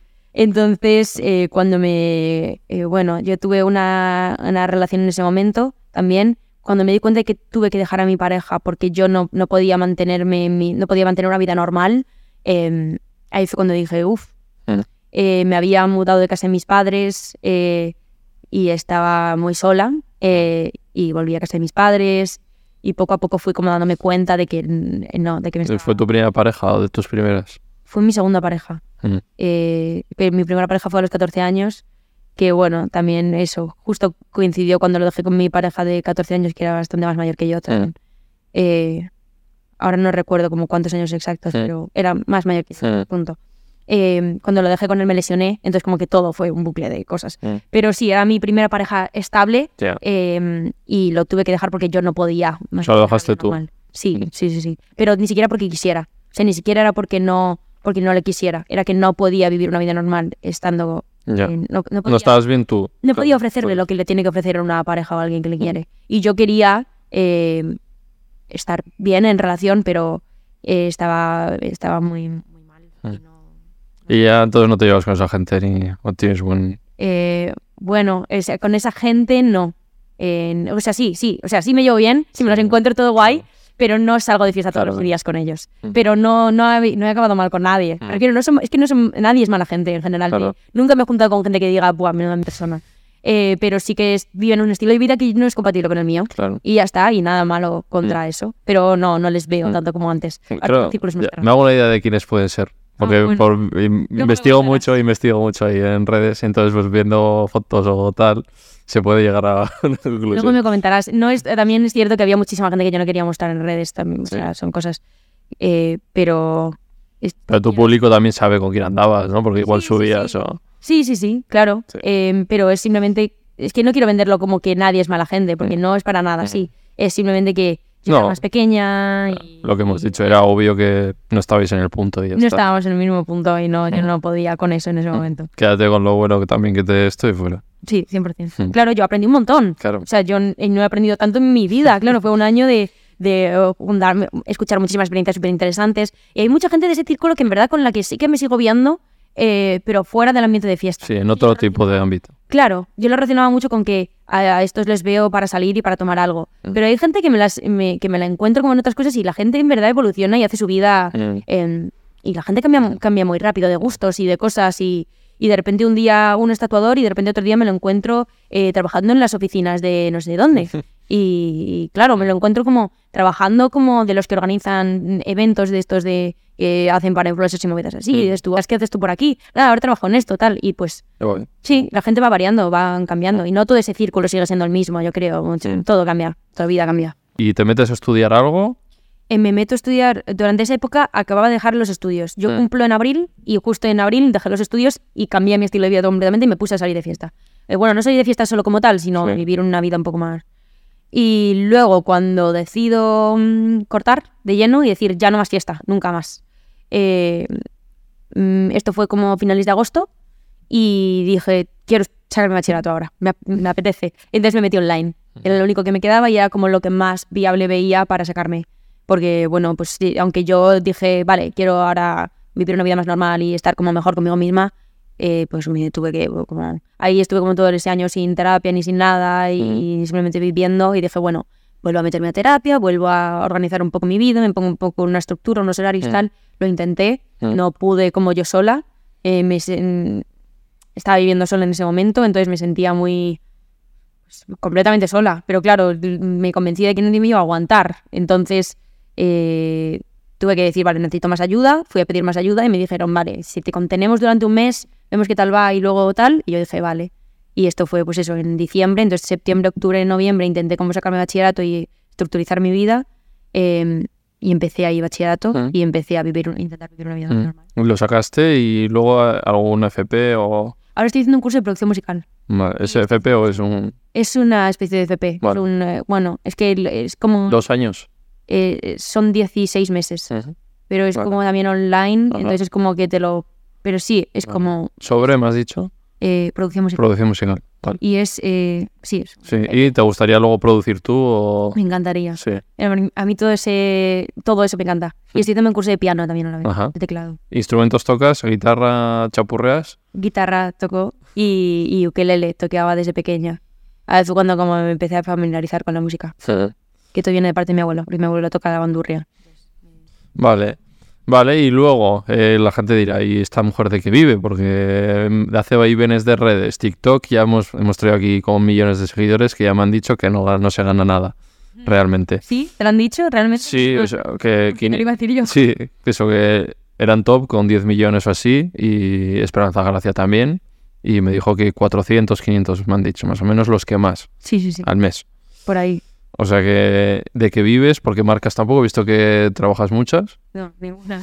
o sea, alguna cosa muy esporádica, pero Mm. no, yo no trabajo mucho con, con marcas. Me tienen tachada como perfil polémico. Tachan como ¿Sí? perfil polémico a todo el mundo, ¿eh? Sí. O sea, no te tienen como tachada, pero por ejemplo, marcas de maquillaje ya tienen los cuatro perfiles que les Claro, funcionan. Entonces, es que es eso. Las marcas al final, las marcas que hacen muchas promos, ya tienen Sí. los cuatro perfiles que les funcionan Claro. por toda la vida. Y tú podías trabajar más ahí en maquillaje, ¿no? Y justo- No, sí, tampoco, es que tampoco hago nada de maquillaje No. yo.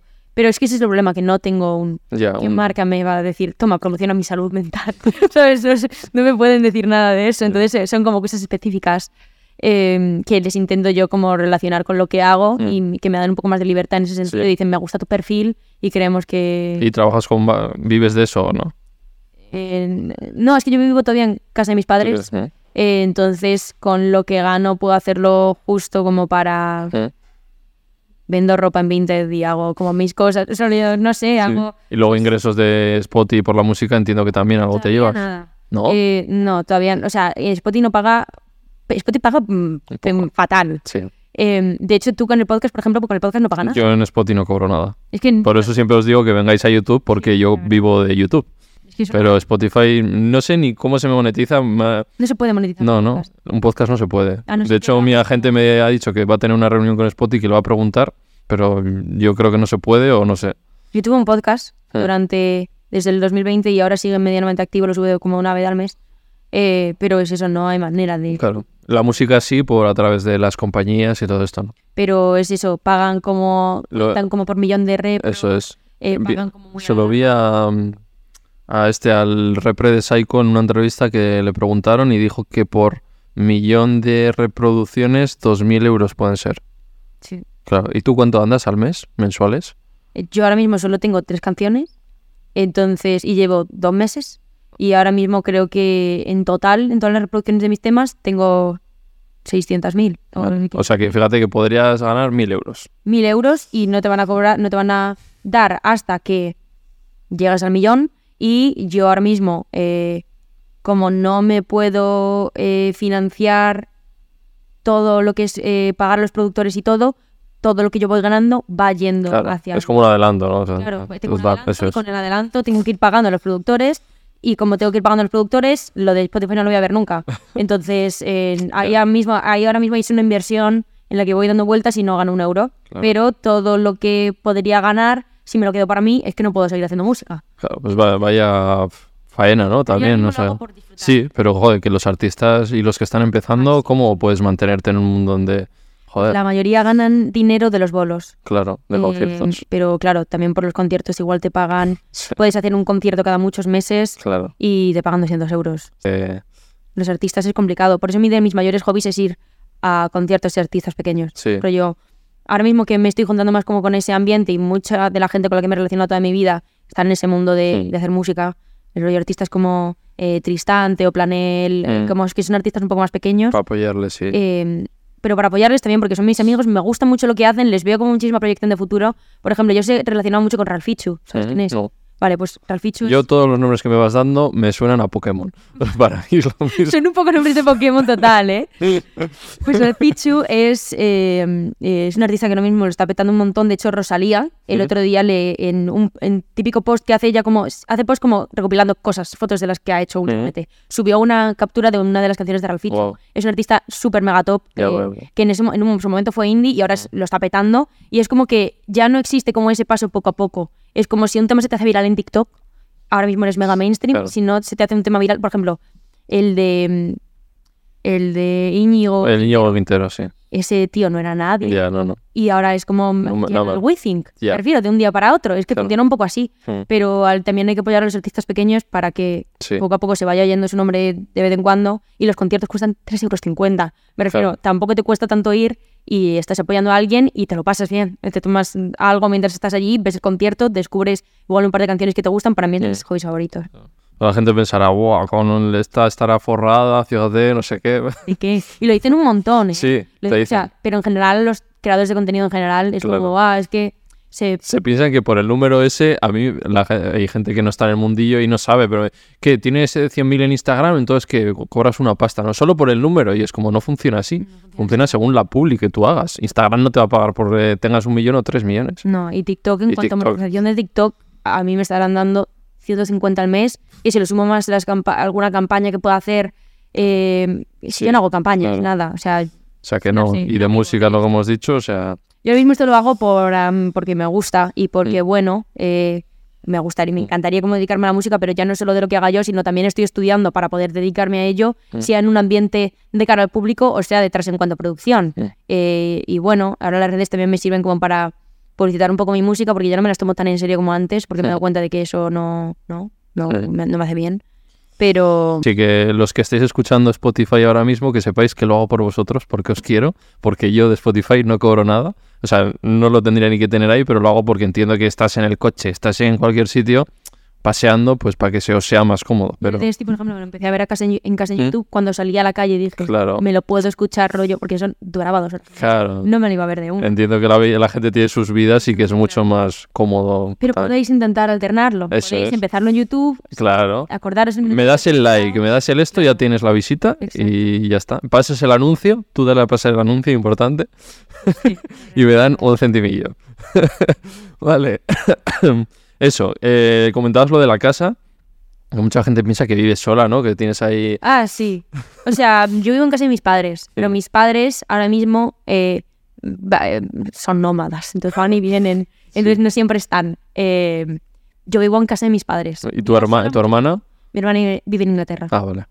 Entonces vivo sola mucho tiempo, pero no vivo en una casa sola. O sea, es casa de mis padres y yo no me voy de casa de mis padres porque no me lo puedo permitir ahora mismo. Eh, pero sí, o sea, vivo sola en casa de mis padres. Mm, vale. Pues, A veces. Por eso ahí la gente va... Es que la gente se hace siempre sus películas en redes, va mirando. Le veo sola y en el piso, super piso.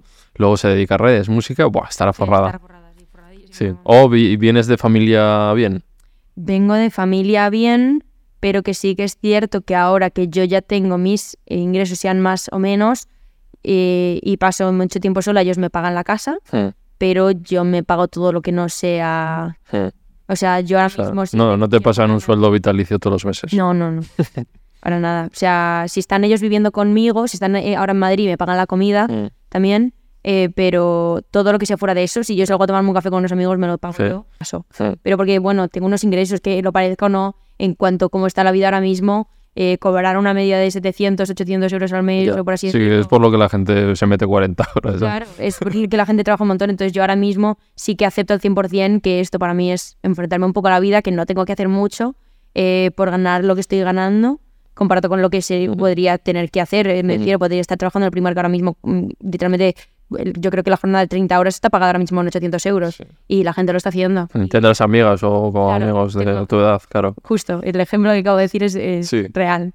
Entonces es como el mismo, el mismo caso. Claro, si te ve tu amiga del primar quejándote, Yo no me quejo, o sea, yo no, no me puedo quejar de nada. Yo estoy en una situación extremadamente privilegiada y soy plenamente consciente y yo ahora mismo no le voy a pedir dinero a mis padres porque con yo con eh, 800 euros al mes sin tener eh, alquiler ni nada. sin tener claro sin tener que pagarme un alquiler ni Mm. tener que pagarme la comida yo no estoy ahora mismo por- como para quejarme ni como para pedir de más Eh, ya está o sea Mm. mi- puedo adaptar mi vida completamente a, a no ser ganar más de mil euros Mm. y tener ahorros con 19 años me refiero que yo a mis colegas no les voy a decir eh, vámonos a la terraza de Santo Domingo a pillarnos una copa por 15 pavos no vamos al Ciemon un, un miércoles a que, la- que las cañas están a dos euros Una me vez. refiero Mm. no, no estoy yo como para ponerme exquisita Vale, eh, vamos a ir eh, con algún nombre bonito. Luego te voy a preguntar por polémicas, no te me vas a escapar. ¿Alguna tienes por ahí? A ver, si- a ver cuál se mencionan, a ver curiosidad, a ver cuál has dicho. Eh, ¿Qué es para ti Minuto? ¡Ah! Minuto ahora mismo es mi mejor amigo. La gente estará diciendo que Claro, Minuto es mi gato. Minuto es un gato que yo adopté eh, en abril cuando él tenía dos meses. Hmm. Y es, es literalmente... em, yo tuve un gato cuando, eh, cuando estaba viviendo, cuando me mudé de casa de mis padres, que fueron unos meses. Tuve un gato que se llamaba Pancho, que era, fue casa de acogida. Mm. Eh, y luego mis abuelos también han tenido gatos y me he relacionado con muchos gatos. No visto un gato tan majo como mi gato y siempre alguien que viene a mi casa lo dice. Mm. Es el gato más gato perro que existe, Sí. rollo. Cuando le gusta mucho un juguete, él lo coge y te lo lleva y se le pide que se lo lances como si fuera un perro. Es mega cariñoso. Eh, ¿Y dónde lo adoptaste? Lo adopté de una de una de estas de acogida de animales en Torrelodones. Un sitio busqué online y tenía una camada como de ocho gatos y lo adopté ahí. Y Un pequeñito más mono, ya lo he visto. pequeño mes más bebé le tengo de hecho de, de fondo de, fondo. pantalla. Ay, que no se me enciende el móvil. Con una fresa. Con, con una fresita, no sé si se va a ver. Es un besito de pan. Y, y es mi hijo, literalmente. Yo soy madre. Ah. Soy madre, soy madre soltera, pero ni siquiera, bueno, sí. Soy madre, estamos ahí. Sí. Eh, Y, y ¿Cuánto tiempo tiene ahora? Tiene nueve meses. Mm. Está en la época de, de revoltoso, ¿no? Tiene como 12 años en edad, lo que sería como tener 12 años en edad humana. Sí. Y sí, es literalmente un niño. Sí. Pero yo le quiero un montón. Es mi compañero de, de todo. Siempre Mm. está ahí. ¿Y te, qué, es para, qué es para ti? ¿Te apoya, supongo? Em. A mí, para mí, mi gato, cuando lo perdí fue porque toda la vida me había acompañado, te, cuando estás mal, tal, no sé qué. Para mí es mi, mi- como mi, mi casa. Mm. Es eh, como que todo se siente mucho más agradable cuando le tengo tumbado encima, o Mm. cuando le tengo como a un lado, cuando le tengo ahí vigilando. Es eh, mi compañía actualmente, es como lo que más compañía me hace del mundo Mm. entero. Y, y me calma mucho, muchísimo. Dan, dan paz. Acariciarlo dicen que crea no sé qué sustancia en la cabeza. 100%. Y soy adicta a eso, sé lo que sea ahora mismo. Pero sí, para mí ahora mismo lo es todo. Vale. Luego, ¿qué más pilares? Tu hermana me has dicho que vive ahí en Inglaterra. En algún podcast que te he escuchado de mi idea es irme a Inglaterra, no sé qué. Ah, cambio de idea, yo me, que. Eh, me gustaría irme a Inglaterra, ahora mismo no puedo, eh, porque bueno, tengo a eh, tengo una relación aquí que no quiero dejar y tengo Y al gato. al gato, que tampoco me lo voy a llevar para allá ahora mismo que tiene 10 años, el pobre. Eh, no me lo puedo permitir ahora mismo, son muchas cosas. Eh, Pero sí que te- sí que me gustaría irme fuera, pero necesito como estabilizar un poco más mi vida. Eh, ahora mismo hay como relaciones que están empezando, relaciones que están acabando, cosas que están de por medio, Mm. tengo en unos estudios, tal, creo que le tengo que dar un poco más de tiempo, Mm. porque yo tengo mucha prisa en Sí. todo, quiero hacerlo ya, pero sí que me, me gustaría no vivir en Madrid, por lo menos. Sí, ¿eh? Joder. Estoy harta de Madrid. Sí. Pero ya sabes que para la industria, para las redes y todo es muy importante, ¿eh? Ya, y como pero- te vayas a Inglaterra, pierdes un poco como el, el foco también. Ya, no, pero igual me voy rollo a Galicia. Mm. y volveré cuando tenga algo importante. Al final, cualquier evento que se haga de bienes y hay eh, comida y ya está, y te pasas y saludas y te vas. Puedo perdérmelo perfectamente. Tampoco gano mucho y me da muchísima ansiedad. Sí. Es ¿Para qué voy? Si no me, no me Mm. llevo bien con la mitad de la gente. Y pues prefieres ver en un pueblejo o tal. Sí, o en una ciudad un poco más pequeña que Madrid. Vale. Sí, yo lo creo que sería más cómodo y que sea como sorpresa. Patres de Madrid. Y de repente aparezco yo ahí. Pero que no sea algo que siempre esté yo aquí. Mm. Me siento un poco...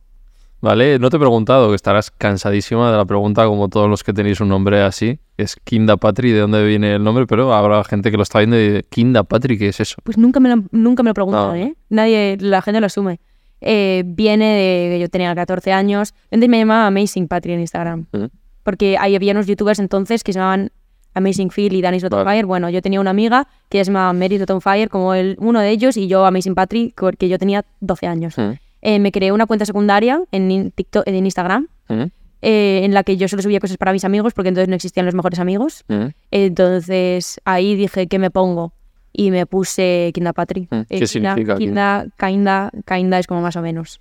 Vale. Y hay una tienda en Madrid que se llama Kinda Kings, Mm. que es una tienda de segunda mano, a la que me, me gustaba mucho ir en Malasaña. Y dije, bueno, pues lo voy a copiar Mm. y voy a decir que Mm. es mío. Y la gente que te dice Kinda, Patri, Kinda Patri. sí. Pero porque ¿Tus amigos? mis amigos Patri, Patri. siempre. Pero en cuanto a alguien que no me conoce, Mm. Kinda Patri y ya está. Pero si no, Patri, creo que es deducible a veces. A veces me llama por la calle rollo, Kinda, Kinda. es como, bueno, sí, soy yo, pero claro. Eh, venga, vamos un poco mejunja aquí, todo bonito no puede ser. Vamos a hablar ahí de alguna polémica. que te meten a ti, no tiene por qué ser tuyas, obviamente. La- el famoso vídeo viral de la inundación. Pues ese vídeo es una Ese vídeo que fuera, Pero- que fuera polémica es Cada dos meses me va saliendo en Twitter y es Sí, como qué pesadilla, que sí, que ya lo he visto. la gente diciendo me siento un poco ella y rollo riéndose de mí. Es como, ya, bueno, nunca Sí. se ha inundado la casa, eso se nota. Pero también te criticaron, ¿no? Y me criticaron un montón, Bueno. claro. A ver, Eh, cuenta un poco la historia. Pues a mí se me inundó la casa. un día de lluvia en Madrid, se me, el canal, el canal E se me taponó y se me inundó. Pero porque te entró agua. Pues, eh, la terraza Mm. tiene como un canal E para que el, Sí. el agua pues pase, pero se, se tapó. Y nosotros tenemos como, eh, mis padres tienen la terraza como tapada. Mm. Entonces está como con cristaleras. Mm. Y está como con cosas de goma abajo. Sí. Por si quieres abrir las puertas de la terraza, pues poder abrirla. Se pasó por debajo de la puerta todo el agua y se me inundó hasta el salón. Wow. Y yo hice un Había buen, había un, ¿no? ya había. mm, Sí. O sea, el- el agua cuando vino un señor de del seguro, que eso Sí. fue lo que más polémica generó, porque llamé al seguro a las 10 de la noche cuando se me había inundado la casa, porque te- pues mis padres tienen un seguro, Claro. eh, y es un seguro 24 horas. Y yo doy por hecho que no el pobre, el, el- el señor que vino, eh, no trabaja las 24 horas del día, no está como a mi disposición. Tendrá un horario en el que dirán, suele haber, sobre todo en estas épocas de... Sí, no estaba cenando en casa un falafel y yo, oye, todo el mundo decía, hombre, debería estar en casa cenando con su familia. Ya, pero es su horario de trabajo y yo no puedo. O sea, yo de verdad que me encantaría como poder ahora mismo desinundar mi casa, pero necesito ayuda y yo siempre he abogado mucho por pedir ayuda y en este caso la necesitaba, ¿no? Claro. O sea, igual no es ayuda mental. sí que no era un charco, ya se ve. Que no era un charco, que era una, que se me había inundado la casa, que es la madera, o sea, que luego, esto ya no hice un vídeo sobre el tema, Sí. pero los vecinos tenían un montón de goteras en casa. Es que fue una barbaridad. Entonces yo, pues, bueno, ¿por qué Les- lo grabé? Pues no sé, porque lo grabé medio por grabar. Ya, eso también, ¿cómo te puedo...? O sea, yo estaría eh, en todo menos en ponerme a grabarlo, o sea. Pues porque era esa un poco más esa época en la que yo grababa todo lo Claro. que hacía. Entonces, bueno. Claro, ya tenías la dinámica de todos los días grabarte todo. Todo, lo Entonces, pues, todo. te pusiste a grabar. Y dije, ah, contenido para mí. Claro, y la gente también te diría, en plan, ¿cómo te pones a grabar eso? Sí, Sí. sí, bueno. Es que también era, ese vídeo que se hizo tan viral fue la segunda vez que se me inundó la casa. La primera no fue tanto. Mm. La primera fue como mucho más, hay un charco. Entonces yo como que grabé un poco como, hoy me toca desinundar. Y lo grabé un poco como en plan coña. Pero como, bueno, ese vídeo fue bien y la segunda vez pues dije, pues bueno, lo voy a grabar. Y yo tampoco hago, o sea, no es como que en el momento me puse a hablar, lo grabé como cosas, con el móvil así como un poco como para enseñar lo Sí. que estaba pasando. En algún momento sí que puse el móvil ahí, pero yo no hablaba, hablaba por encima del Sí. vídeo. Bueno, Y eso, me cuentas que llega el y que como que te dijo algo, ¿qué? no, claro, como que todo el mundo eh, estaba diciendo la polémica fue porque yo llamé al de Sí. creo. Sí, sí. No sé tampoco muy bien por qué hizo esa Sí, algo, veía como sí, como, como el trabajador y no sé Y qué. como, como yo soy una inútil porque no sé desinundar eso. Ya. Tú sabrías desinundar una casa que te ha llegado el agua hasta el salón y te llega el agua por las rodillas, porque yo no. ¿Y qué te dijo cuando llegó? Ah, no, él nada. Él súper majo y el gato estaba todo el rato de por medio y se puso a jugar con él luego un rato cuando, cuando me ayudó y lo desinundó. Pero la polémica yo creo que fue tanto como que la gente me está diciendo que no era inútil porque no podía hacerlo yo, cuando Sí. obviamente no podía hacerlo yo, me hubiera encantado, pero Claro. no, no. ¿Y cómo sacas, porque- cómo sacó todo el agua o del salón? desinundó, había como una en, en todo el la parte de abajo de Del- las tuberías, sí. había un montón de cosas Sí. que estaban ahí tapando, Sí, que yo no era consciente porque yo no, yo qué sé, yo no sabía qué hacer. Em, y dejó que absorbiera todo el agua posible y luego del agua que había pasado hasta el salón eh, co- trajo como unas escobas especiales como que son planas, eh, empujan el agua Mm. y empujan el agua hacia el canalón. Claro, todo el mundo me estaba diciendo rollo, ¿por qué no empujas el agua fuera y ya está? Porque fuera el agua está llegando por las rodillas y por mucho que la empuje va a volver a entrar. Es Eh, el meme este del cubo de... Sí, literal, es que bueno, bueno, también se me, bueno, sí, eso, fue un poco, simplemente, o sea, polémica, vale, pero tampoco me, tampoco me sentí mal al respecto, era como... Era, era por sacar un poquito de mejunje, porque no tienes, no es de tienes las nada. pocas polémicas que he tenido, ¿eh? es como lo poco que se me ha hecho viral en Twitter. Si Sí. viral en Twitter ya es, Claro. es movida. Pero no, aparte de, nunca se me ha criticado mucho tampoco por, por llorar en internet, ¿eh? No. sorprendente, porque yo, no sé, he visto a otra gente a la que sí le ha pasado un montón. Mm. Pero bueno, supongo que era ya todo como, ah, sí, esta tía llora mucho, Mm. ya, ya está, dejadla. Vale, ¿y cómo llevas tú eso, las críticas, el hate? Pues bastante bien. Eh, bueno, supongo. En que- ese momento, en ese vídeo, ¿cómo lo viviste? Ah, bueno, es que ese vídeo en TikTok fue súper bien. Fue en Twitter, donde sí que se Sí. generó el problema. Entonces, eh, nada, pero es que, que me estaban criticando por ser una inútil. Vale, me refiero, es que no puedo hacer mucho más. Sí, igual no debería de como haberlo grabado y es un poco tonto de mi parte, pero. Mm. Ok, es que, que voy a decir, no, chicos, no soy tan inútil, lo prometo. Mm. No te puedo responder. O sea, que no te, no te am- amargó el día. ese vídeo, en ese vídeo un poco sí que fue como, qué pesados son en Sí. Twitter tal. Eh, pero tampoco es algo que se me alargara Mm. mucho en el tiempo. ¿Y hay alguna crítica que te suele hacer especial daño en redes? Eh, sí, tú, tú, tú, tú, tú, cuando, no sé, eh, cuando se me, me duele un poco cuando se me sigue criticando como esta tía solo sabe, solo sabe cómo estar mal o solo sabe so- sobre hablar sobre estar mal, lo romantiza un montón, tal. Eh, me, me jode porque es como, joder, no habéis visto nada, pero es como obviamente no habéis visto nada Claro. porque será como el tercer vídeo que te sale mío, tampoco te voy a pedir como que te informes. Pero yo creo que ya los tengo como muy aceptadas. Eh, o sea, las críticas siempre molestan, pero bueno, no sé, no, no, no, ahora no me arruinan la Sí. vida. Mm. Vale, luego, no otra polémica, pero algo curioso que he visto, que, que eh, os pongo también en noticias, a ver qué me salís por si acaso, a ver si habéis leído alguna. Y en tu caso me pone una noticia rarísima de... Así fue la noche de Kinda Patri en Berlín. Ah, bueno, pues porque sí, es verdad, esa noticia fue como por la cara, la verdad. Eh, intentamos, eh, me fui a Berlín en marzo eh, con una amiga Eh, ¿Sabes las típicas discotecas raves, Berghain, que es como súper difícil entrar y como que incluso han intentado entrar rollo Madonna, Ah, Elon sí. Musk? No, no, no sé. Ah, pues hay una discoteca que se llama Berghain, Vale. que es como muy mítica, rollo techno rave, Mm, En Berlín. en Berlín. Y es la típica a la que todo el mundo va como con... y súper famosa como a nivel mundial para todo ese moderneo Vale. que está como ahora muy de moda de ser medio, no sé, gafas negras, rollo, ser un poco como vestir de negro, chaquetas de Mm. cuero, tal.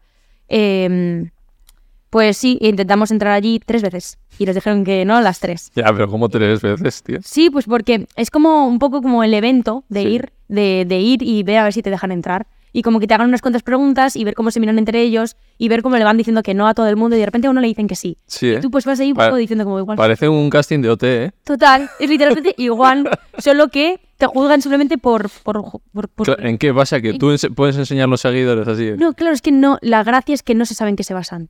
Obviamente se, a- se pone Elon Musk en la puerta y ellos saben que es Sí. Elon Musk y le dicen que no. ¿Sí? Sí, sí, sí. Le, le ha llegado a decir. intentado entrar, eh, Rihanna intentó entrar. Y dijo que no. Le dijeron, les dijeron que no. ¿Por qué? Pues porque no se sabe por qué juzgan, juzgan como por el aura, juzgan como por... Por- Bueno, ¿qué? Muy, muy hippie, ¿no? Es bastante hippie. Ah, vale. Y es en el sentido... Pero tampoco es bastante hippie, es como muy, muy de ser raro y distinto. Bueno, entonces tú tenías que haber entrado. Pero a su vez es como... Es que es raro, y, pero es que todos eran como yo en la cola. Sí, ¿no? Todo el mundo quería ser raro y distinto. Entonces, como... Nadie, no había un hetero básico. Pero es que la gracia es que de repente igual van dos heteros básicos uno detrás de otro y a uno le dejan entrar al otro no. Y dices tú, entonces, ¿por qué se basa esto? Y ya- será completamente aleatorio, ¿no? Pero era un poco como la gracia. Teníamos el hotel al lado y como que intentamos entrar unas Vale, pues entonces yo igual tengo posibilidades. Pues 100%. Y además se- está como, ¿sabes? Los típicos raveros que van Sí. muy como con riñonera, tal, como muy como dejados. A esos a su mayoría sí les dejan más entrar. Pero claro, ya no se sabe por qué se van. ¿Y a ti qué- cómo era? ¿Tú llegabas y los porteros o los agentes de ahí que te decían? Pues mira, lo intentamos tres veces, eh, porque también fuimos en una época en la que no había mucha gente, porque se pueden formar colas de horas. Porque igual de repente dicen, parada de media hora, ahora no entra nadie, y simplemente se paran y luego vuelven. Eh, la primera vez entré con mi amiga y simplemente nos dijeron, eh, esta noche no es para ti, rollo, esta- eh, not tonight, te dicen literalmente y ya está. La segunda vez que intentamos entrar entró, eh, me puse yo primero y luego ella, me preguntaron algo en alemán, eh, yo respondí eh, Dreitzen o algo así, como mi, mi edad en alemán, no me acuerdo ya cómo era, pero me la aprendí. Eh, se miraron y dije, como no es esto lo que te acabamos de preguntar, y me dijeron que me fuera. Y la última vez ya era como, ya está, de, en plan, voy a entrar. Eh, estábamos como a punto de entrar eh, y de repente sale una chica de dentro y dicen, no, aforo completo. Y no nos dejaron entrar. Joder. Eh, o sea, tampoco fue como así tal cual, no fue como aforo completo, pero fue como, ah, ¿vas a entrar? Ahora no. Y te, o sea, no sé, no entendía alemán, pero estuvimos, estuve a punto de entrar y no... Madre mía, pero bueno, dijiste. Ah, no, vale, no, no, no, espera, no fue como que estuve a punto de entrar. Estuve a punto de entrar, preguntaron edad justo antes de entrar, dije 19, no, No, ¿eh? y no dejaron entrar. Mm. Eh, pero sí que fue como que salió una chica de dentro y esa chica, Ah, ¿qué- qué? esa chica me, Sí. me, me jodió la noche. Y, ¿Pero qué pasa ahí dentro? Madre mía, ¿qué, pues es que, es ¿qué que se dice? no se sabe. Eh, hay, eh, sí se sabe porque mucha gente ha entrado, pero mm, mucho... te tapan las, te quitan las cámaras, no sé si te quitan los móviles, te tapan las cámaras ¿Mm? y es como, como tecno, rave, sí, total. Sí. Y mucha, de nosotros acabamos yendo a otra que se llama Kit Kat, que como hay camas, es Sí. como raro, sí, es raro. Y es como tecno duro y hay como mucha libertad, en- todo muy consentido, pero es un poco, yo no estaba muy... Como ponía ahí que en la noche guay, ¿no? Porque fuisteis a ese Sí, sitio y claro. que, te lo, que de las mejores noches, ¿no? O sea, que- Sí, sí, no, fue una noche súper chula porque además yo iba con mi amiga, estábamos en Berlín, Claro. entramos en una fiesta tecno tal, eh, fue una noche muy guay. Mm. ¿Me puedo meter en ese estilo de vida de salir de tecno? No, pero fue una noche muy chula. Desde Mm. luego fue una noche Berlín es fantástico y es de las ciudades más bonitas que he estado. 100%, para mí también, yo creo. Junto a Cracovia, que está como Ah, no está. es muy guay Cracovia. Vale, eh, nada, no tengo más cosas, no te preocupes. Eh, ¿Qué te iba a decir? Mm, ah, vale, sí. Eh, hablando de creadores de contenido, cuéntame un poco, ¿quiénes son los nombres que, que te gustan a ti o que sigues más en redes? Pues yo me he llevado, bueno, de gente con quien me lleves, que les tengo contados, yo me llevo con capa y con peldaños. Ah, sí, ¿eh? Entonces Con capa también, ¿eh? Hmm. ¿Eh? Con capa me llevo mucho y muy bien. Eh, ¿Y qué más consuma yo? Eh, Fuera de cámaras has comentado Esti, ¿no? ah, claro, yo a, a este siempre le he seguido un montón. Eh, ¿Puedo mirar rápido? No sé ahora mismo Sí. sigo. sigo a gente, desde luego. A ver, me gusta muchísimo más el contenido como americano. Sí. En el sentido, yo consumía muchísimo Pero- en Chamberlain, que era. Mira, la tengo justo aquí. Vale. Es una. bueno, esta ¿Quién chica. es? Una influencer americana Vale. que me gusta mucho. Eh, no consumo, es que yo no consumo mucho contenido en general. No, me gusta, me gusta ver como Club 113 y The Wild Project. No, de no. verdad, eh, a mí me encanta. ¿Tú crees que viene aquí y me, me- me- contra la competencia? Pero que también me gusta No, mucho ver no, que- es broma, que es o sea, a mí me encanta ver podcasts. Qué verás, o sea. Eh, me, me parece como súper interesante y como descubrir cosas de gente y tal, y me los pongo como de fondo mientras hago cosas. Por favor, no veáis solo mi podcast, ver más que al final Enrique. Yo también veo otros, ¿eh? No, lo- dar cuenta de que, claro, acabo de decir la competencia. no, no, pero qué va. Pero me gustan mucho como los vídeos también de Clavero, Mm, eh, eh, mítico rollo Luisito Comunica, mm, ese palo como de gente, eh, me interesa un montón. Es simplemente porque me gusta mantenerme un poco como info- Claro. al día Sí, ¿eh? de estas cosas. Sí. O sea, y sea lo que sea, porque son cosas, porque cada vez pasan Mm. cosas distintas. Y, y en cuanto a influencers y tal, es que no, no consumo mucho más. ¿No? Eh, bueno, no sé. Eh, peldaños. Es que a mí me cae bien peldaños. Yo veo peldaños. Sí, ya está. Y de YouTube. Es que yo era muy consumidora de YouTube. A mí en su momento me encantaba. Eh, rollo, yo tuve un club de fans del Rubius. Mm, Era muy fan del Rubius. wow. Pero es como que eso ya lo, como que lo dejé todo muy atrás. Tuve un club de fans del Rubius cuando tenía como 12 años. Ahora el Rubius tiene alguna polémica, ¿eh? Con el Spider-Man, ¿eh? Ya, bueno, con Spider-Man están teniendo polémicas todos. También te digo. ¿Cómo ves que es un mundo muy masculino todavía? Yo súper masculino. Súper masculino. Yo me intenté meter en Twitch y sí que se nota Mm. un montón. O sea, para mí eso. es- pero también es que son ya más- bastante más mayores. Ya. O sea, son gente bastante mayor que llevan toda la vida.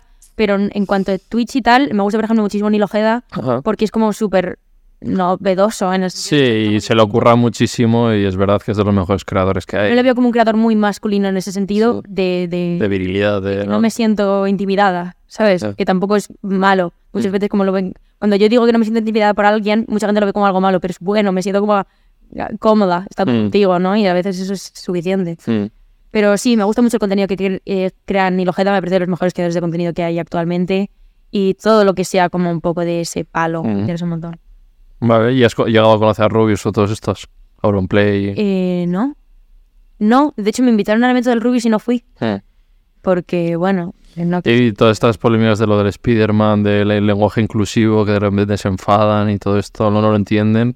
Por tu generación eso lo tiene como... polémica también, ¿eh? eh, bueno, a ver, no con él personalmente, pero me interesa como esa brecha generacional de que lo tenéis como hiper claro, no hay ninguna duda, no hay ningún problema Es que con no el lenguaje problema. inclusivo ni con las personas trans y por qué hay gente más mayor que todavía no... Porque esto es algo que hemos eh, divulgado muchísimo más en mi generación. Y es algo que hemos divulgado, por ejemplo, muchísimo más en TikTok, por así decirlo. Y TikTok es mucho más consumido por gente de mi edad. Claro. Eh, entonces, en nuestra generación está como súper normalizado. Y no me parece algo malo de ningún tipo de manera. Rollo, no, no estamos haciendo daño a nadie. Sí. Eh, bueno, yo personalmente no. O sea, mis, mis pronombres son ella. Mm. Pero eh, si alguien me pide, si yo estoy con alguien en persona, que en muchas, po- muy pocas ocasiones te vas a encontrar con alguien en persona que te diga, perdona, puedes no tratarme de ella, trátame de ella. Es algo que Ujú. te va a pasar muy poco.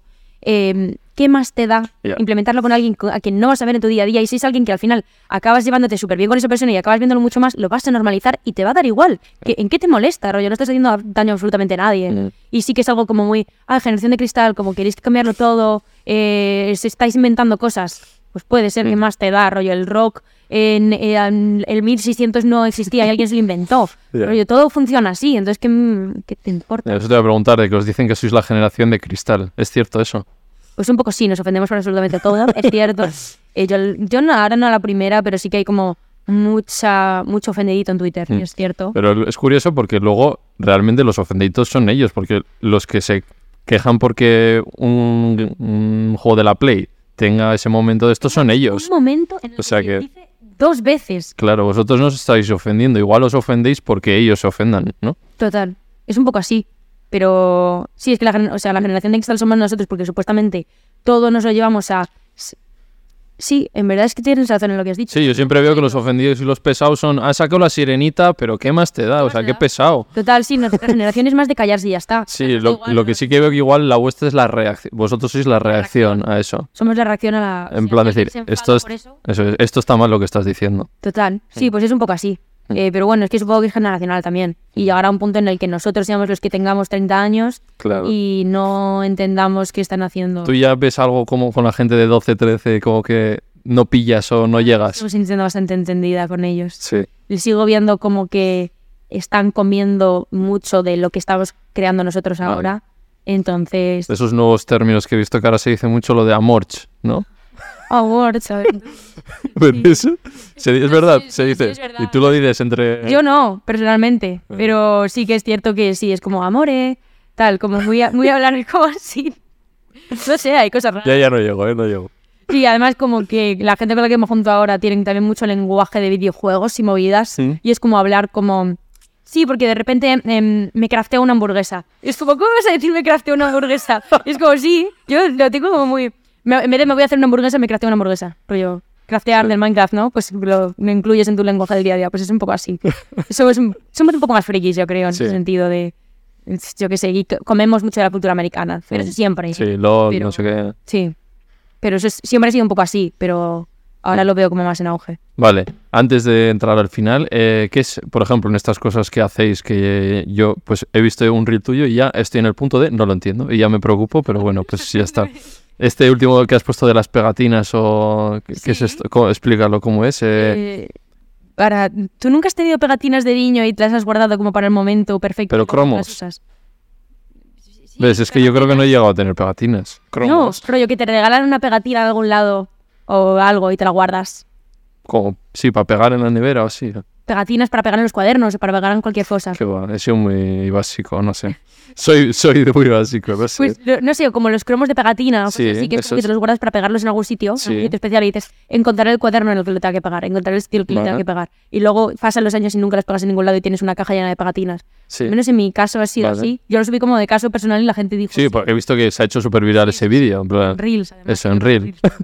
Pero Y es, sí. y es eso, tú, tú sin más estabas en una imagen así quieta, ¿no? Es que era un vídeo que yo tenía de hace tres meses y dije, voy a ponerle algo. Sí. Era un vídeo en el que yo estaba... Sí, peinándote, ¿no? En el baño o algo así. Y le puse el texto arriba, tampoco Sí, me lo y ya está. Y eso, algo de cuando tienes una pegatina y te crea ansiedad todos porque los- no... Para todos los niños que guardaban todas las pegatinas... Para todos los niños que guardaban las pegatinas para el momento perfecto, ¿qué tal, qué tal vais con la ansiedad? Tal. Porque es como muy, no sé... Claro, lo- vale, lo vale. relacioné Pues esas cosas que ya no pillo. Pero he visto en me comentarios que estaba, que creo que ha puesto Ras Smith en plan como, sí, y Ras es de mi quinta o es así. el mejor. Qué guay es Es- Ras. sí, Me es- gustaría mucho ver un capítulo con Ras porque... Ha pasado de- Sí, de los ¿tienes capítulo primeros, pero de los primeros primeros. Qué guay, pues me lo veré. Porque es colega, o sea, ya nos llevamos muy bien a partir de, sobre, yo creo a partir de la entrevista. Y es que él es vegano Mm. y hemos quedado alguna vez con mi cámara y con él. Y bueno, sí, Pues eh, me veré el de Ras, porque Ras me parece pues- una que, a la que yo consumía muchísimo sí. cuando era más Pues pequeña. no lo veas, por favor, porque yo como entrevistador... Bueno, pasado. Pero bueno, ya es que tengo hablado con él, pero eh, no, con- no hemos conseguido cerrar agenda, pero hemos hablado muchas veces de repetir una entrevista en condiciones porque yo no estaba desde luego a su nivel para la entrevista. Y me parece súper interesante eso, que estuvo muchísimo tiempo dedicándose a... Sí, cómo lo dejó y todo. Claro, me parece súper. Claro, todo el septiembre 13 y... Sí. Wow, eso me parece súper interesante. Para mí lo hará todo eso. Vale, eh, ya yendo acabando, eh, ¿a qué, ¿cómo ves tu futuro? Ya sé que tienes 19 años, que es una pregunta complicada. Eh, ¿Dónde te ves? ¿En la música? ¿En las redes? ¿En Inglaterra? Pues sí, me gustaría dedicarme a la música, sea lo que sea, sea como artista, sea como productora, sea como manager, sea algo de, relacionado con eso, porque es un ambiente en el que yo estoy súper cómoda y que parte de mi trabajo sea ir a conciertos o cosas del palo, rollo eh, planear conciertos y luego pues estar allí, igual tener que hacerte técnico de sonido, que es un poco más coñado, pero estás ahí. Vale. Y es un ambiente en el que yo me siento súper cómoda, me encantaría como dedicarme a eso a full. Eh, me veo en algo creativo, sea lo que sea. Igual eh, em- emprendiendo en una marca de ropa o, o, eh, he pensado en hacerme también el curso de gemas de los dientes porque no cuesta nada y ahora está también como muy en auge entre la, mi generación. Ya, eso, te iba a eso es de la vuestra, ¿no? Sí. Es muy, muy nuestro. ¿Y eso, pero por qué? O sea, ¿de qué? Nada, es chulo. Es como decorarte sonrisa de unos meses y está ¿Y guay. cómo se hace? ¿Se pega con...? Como un bracket. Ah, sí. O sea, es... ¿tú ahora no te lo puedes quitar? No. Oye, eso, ¿cómo eso? Dura meses. Así, ¿eh? ¿Y te lo ponen en el dentista? Eh, no, es una. Te te haces un curso como de especialista. de- Así, ¿eh? Se llama como decoradora de dientes o algo así. Vale. Y vas a ese sitio y te lo ponen, ¿no? Sí. Eso está como los míticos estudios de tu- tatuajes, uñas, tal. Sí. En esos sitios también a veces tienen una que hace o no. Vale. ¿Y qué, qué significa o qué...? Nada, quiero hacer algo creativo, algo en el sentido de que sea como un poco más en lo que puedas como mostrar algo, claro. expresarte de alguna manera, eh, sea lo que sea. No me veo trabajando en una oficina. Mm. Vale. Entonces, sí. Y luego he visto que andas en Radio Nacional, ¿puede ser? ¿O que... Ah, fue Radio Nacional la semana pasada. Ah, vale, no, pero- pero eso fue porque me hicieron Ah, una entrevista. Por... Pensaba que tenías una sección o algo en radio. Ojalá. ¿Te molaría? Molaría. A mí esas cosas me encantan. Sí. Yo no me callo. Bueno, yo soy muy callada en persona, pero yo en estas, en estas situaciones no me callo. No calla, no calla. Eh. Tres últimas preguntas que hago a todo el mundo. Primera, música y serie favorita. Música en el sentido de género o de Grupo. artista. Vale. Eh, serie favorita. Hay una serie que se llama How to with John Wilson de HBO. Buah, aquí voy a andar más perdido. How to with John Wilson. Es Sí. una serie documental. Vale. Es súper mega chula. Mm. Eh, eh, es mi serie favorita. Es como que me cambió mucho la forma de pensar. Eh, ¿Qué series están viendo ahí los de, los de tu quinta? Están fuerte. serie- mi círculo no ve muchas series. Mm. Mi círculo es muy cinéfilo. Mm. En general, pero la gente está, no sé, ha salido élite, se- ¿Sí? decimosexta temporada. Ya, ya lo he visto, sí. Eh, pero no sé, eh, no, no estoy viendo como muchas series. La- a la gente le gusta mucho You. Ah, vale. Así, ¿eh? yo Sí. no sé por qué. No, no le pillo, ¿eh? A mí me gustó, Sí. sí, tampoco me la terminé. Pero es que se están haciendo muy malas series últimamente. se están dando un poco de pereza. Entonces yo llegó a un punto en el que dije, cuando me- en su momento era muy seriefila también, dije, me voy a poner a ver cine, que no he Mm. visto en todo este tiempo. Y hay tantísimas películas que no Sí. acabo nunca. Eh, pero sí, How to be John Wilson, serie favorita. Artista favorito, eh, Mitski. Tampoco sabes quién es Mitski. Bueno, Mitski es eh, una artista medio americana, medio japonesa, muy guay, súper viral en TikTok también. eh, Y, pero bueno. Claro, no te he preguntado cuáles son tus influencias, de dónde... Ah, pues Mitski es una muy grande influencia. Eh, ¿De aquí tienes algún referente o...? de España, por ejemplo, Rusowski, referente absoluto. Sí. Eh, Rosalía, referente absoluta. En cuanto a cómo ha cambiado la industria musical. Eh, ¿El rojo? Rojo muy guay. Eh, Rebe, que es, bueno, también rela- relacionada con Mm. Rojo. Eh, Ralfichu. Yo con rojo no puedo escuchar ni 10 segundos. ¿Por? Yo le dije a este, pero, pero si te pone la cabeza así... Y tiene, la cosa con Rojo es que tiene muchísima variedad. Entonces te saca un disco que se llama Starina, que es como rollo techno a tope, Sí. y luego te saca el último álbum que es eh, todo como guitarrita y no se entiende nada, ¿sabes? Sí. O sea, como todo como muy, muy solapado con la voz Vale. y todo. Y es como... Y gri- gritando ahí... Ah, y tiene un tema gritado también. Sí, tiene un poco de todo, es muy polifacético. él. Eh, pero sí, Roju también es un referente muy guay. Eh, Rebe, Ralfichu, Rosowski, eh, Rosalía. Muy buenos. Gana. Digimon todos. Todos, ahora mismo todos tenemos nombres Digimon. total. Eso es cierto. Z gana también. Te gana muy guay. Mm. Sí. ¿Y como qué carrera te gustaría llevar? Musical. Sí. Eh, ¿En qué sentido? Me gustaría como poder hacer lo que quiera cuando quiera y no, Mm. no tratar la música como trabajo en el sentido de lo que yo saque. Y casi prefiero que si tengo que hacer una vida de la música sea como un poco por detrás, en cuanto pues a eso, Mm. a trabajar un poco como detrás del. Papel principal. Y si lo que yo hago, como yo lo hago, va bien, eh, bienvenido sea y me dedicaré a ello a tope, como hizo Rojo, por ejemplo, que es Mm. completamente independiente. ¿O sí? Eh, a mí me gustaría ser más independiente. Eh, igual he tomado alguna mala decisión en cuanto que ahora mismo no estoy en un punto tan independiente, pero sí que me gustaría como poder hacer lo que quiera cuando quiera, que los quiera escuchar quien quiera y si va bien, genial, me dedico a ello y si no, seguiré haciéndolo porque lo disfruto, pero siempre disfrutarlo. Ver, no te he preguntado, que siempre suelo preguntar, qué es para ti el éxito. Eh, pues, mm, el éxito, sentir que tengo un entorno, o sea, sentir que, no sé, o sea, el éxito no lo relaciono con la fama, en absoluto.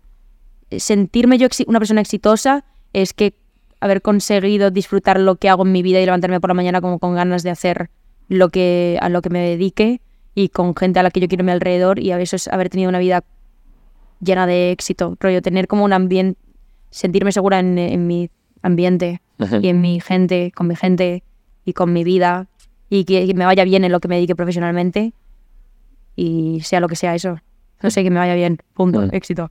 Ya con lo que has pasado además, ¿no? Pues ya con estar bien tú mentalmente y todo, ¿no? Me vale, Suficiente. Sí. Pero sí, la vida me lo está agradeciendo poco a poco. Cada día me siento más exitosa. Sí. En- cada día tengo más claro lo que quiero hacer. Eso siempre es como camino al éxito. Vale. Segunda, veganismo. Yo como vegano, ¿qué piensas de veganismo? ¿Te lo has planteado? ¿Cuál es tu relación con los animales? Pues mira, eh, en cuanto a alimentación me lo planteo un montón, eh, pero claro, eh, es complicado. No me atrevo ahora mismo de ninguna manera a limitar ningún tipo de alimento de mi dieta. Entonces eso, eso es lo que más me, se me controlaba con el veganismo. Sí, siempre que solemos hablar de TCAs o me dicen eso. Luego en comentarios sí que hay gente que dice que ha sido vegana y que, le- que no le ha supuesto una limitación, sino que le ha ayudado a ser más consciente de pues, la conciencia con los animales y ha sido coherente tal. O sea, hay diferentes puntos. Hay Hay gente que sí que es verdad que lo que dices tú, el pensar ya en una limitación mal y otras me dicen que se puede. Pero no es algo que no me plantee de ninguna manera. ¿eh? Yo creo que se puede al 100%. Eh, sí es cierto que en cuanto, porque el veganismo no es solo alimentación y en todos los ámbitos de la vida, el otro día que, que sacaste, subiste un vídeo, no sé si fue ayer o antes de ayer, sobre el tabaco vegano, Sí, eh, tengo una amiga vegana también eh, que fuma, yo no fumo, pero que ella estaba fumando camel y en ese vídeo no, no lo comentaste. Y también es como, sí que estoy como medianamente, intento estar medianamente concienciada y sí que es cierto que si por ejemplo yo ahora mismo me pusiera a fumar, me, no me hubiera informado antes, pero sí que es información que siempre es valiosa. Entonces Claro. no estoy como muy informada. Sí, como el alcohol también tengo algunos. Claro, no pues eso me gustaría también Sí. mirarlo. No estoy como muy concienciada, no me informo por mi propia cuenta, pero toda información es bienvenida y la tengo en cuenta más adelante. Eh, no me relaciono con mucha gente que sea vegana, entonces eso supongo que también, in- no sé, influye. Y estaría como guay informarme más. Pero sí que me parece algo como. ¿Y has interesante. visto algún docu de estos ¿No? sobre los animales o cómo los... No, igual debería. No lo digo como, o sea, no es como, no es simplemente no estoy informada frente a, es- a esto como tal, pero sí que es toda la información que tenga sí que me la Mm. planteo. Vale, pues ya sí que ya te pasó algún... En Netflix Genial. hay bastantes. Pues también. sí, me interesa. Hay de verdad. todo. Es que todo lo que sea veganismo y vegetarianismo y todo esto, como que simplemente lo tenía tan asociado como a comida que era como, me tengo que alejar de todo. Claro. Por mi pasado y mis cosas, ¿eh? Pero Claro, según de dónde lo saques, claro. Hmm. Y lo demás, tu generación es otro tema en el que están súper concienciados. O sea, yo cuando hacía activismo en la calle notaba de si hablaba con alguien de 20, entre 15 y 20, ya sabían lo que era, no se lo tenía que explicar, ya Ah, había sí. vegetarianas o veganas. En cambio, cuando llevas a 30 y pico, como eh, todavía más reticencia. Tengo much- mi círculo es muy vegetariano en cuanto a alimentación y ya está. No se lo llevan como tan a otros ámbitos en Pero bueno, ya van teniendo, ¿no? Esa... Sí, sí, 100%. Claro. Y yo me he planteado muchísimas veces ser vegetariana. Sí. Pero claro, yo ahora mismo necesito como más Se recorrido. nota que tenéis más empatía con los animales o... No, por ejemplo, coger eh, algo que sea de piel real o algo de, de cuero real me parece inviable. Mm. Es una opción completamente inviable. Pero ya no solo en cuanto a... También en cuanto a los animales, pero en cuanto incluso comprar el Shane, a mí ahora me parece una opción. todo. Un poco En sostenibilidad también. ¿no? sostenibilidad un poco de manera un poco más genérica. Mm. Eh, y poco a poco, pues si te informas más, eh, pues más Claro. aún. Pero sí que un poco más concienciados que... Mm. Sí. Comprar de segunda mano, tal. Y compras de segunda mano. Mi mayoría de todo mi hermano es de segunda mano. Mm. Sí. Vale, eh, última pregunta. Invita a alguien aquí, ya me has hecho algún spoiler. Sí, yo sí, hablaré con él también. ¿Mm? Peldaños yo creo que sería un invitado perfecto. Sueles quedar con él. Sí, sí, o vale. sea, mm, eh, hablamos de vez en cuando para, pues si coincidimos en algún evento y tal, pues vamos juntos, así y tal. Vale, pues Somos muy buena onda. Échale la caña. Sí, Dile que está, ahí- que está invitadísimo. Ah, Es que lo tenía ahí en la lista Ana, que tengo ahí para proponer y 100%, y además- le iba a proponer pronto. es muy charlatán, o sea que tendríais muchísimo de lo que hablar. Mm. Es súper interesante. Sí, además veo como en el mundo ese que hemos dicho, masculinidad de Twitch, Ah, de tal, le veo como que marca un poco la diferencia, ¿no? Como que Y es siempre un es... tío que luce súper, como que Ya. impone mucho en Sí. persona, mide dos metros, rollo, y es un tío corpulento y todo, pero luego te sientas a hablar con él de la vida y es como, es Sí, súper sensato, agradable, sí. Súper sensato. No coincido tanto en que come todo el día animales. Ya, bueno, claro, claro. Pero claro. como todo, al final me dice, jo, llevas a no sé quién. Pues hijos, como todo el mundo que pasa por aquí. Aunque Patri tenga esa conciencia, también come, la gente que ha venido come. Pero Sergio eh, Peldaños Sí. tiene una tiene mm, mucho que hablar de ese tema. Yo Mm. creo que él está muy también, porque también se dedica un poco al tema de... sí, es su trabajo, de, Claro. de la comida también. Y eh, tiene algún... eh, he visto algún directo suyo hablando del tema y tal, o sea que también Mm. sería una conversación muy interesante. Sí. Vale, eso. Pues ahí queda Peldaños invitado. Eh, ya está, esto ha sido todo. Perfecto. Ha estado a gusto. Muy a gusto, no me he callado ni, ni que bajo el agua. Muy guay, súper... Bueno. O sea, muchísimas gracias por invitarme. Sí. A mí esto me hace muchísimo ilusión. Vale, pues me alegro. Espero no haber padreado mucho. Nada, No, no. nada. Estás súper al día. Como ahora el padreado ahora es así. Pues ahora un poco, ¿eh? Lo vi en la resistencia que le decían a Mario Casas, su hermano pequeño Oscar, le decía que padreaba. Y decía, y le decía el broncano, ¿pero por qué? Y dice, tío, porque hace lo de. Es muy de padre, Sí. es verdad. Vale, pues nada, que nos vemos en otra. Pues sí, 100%. Chao. Chao.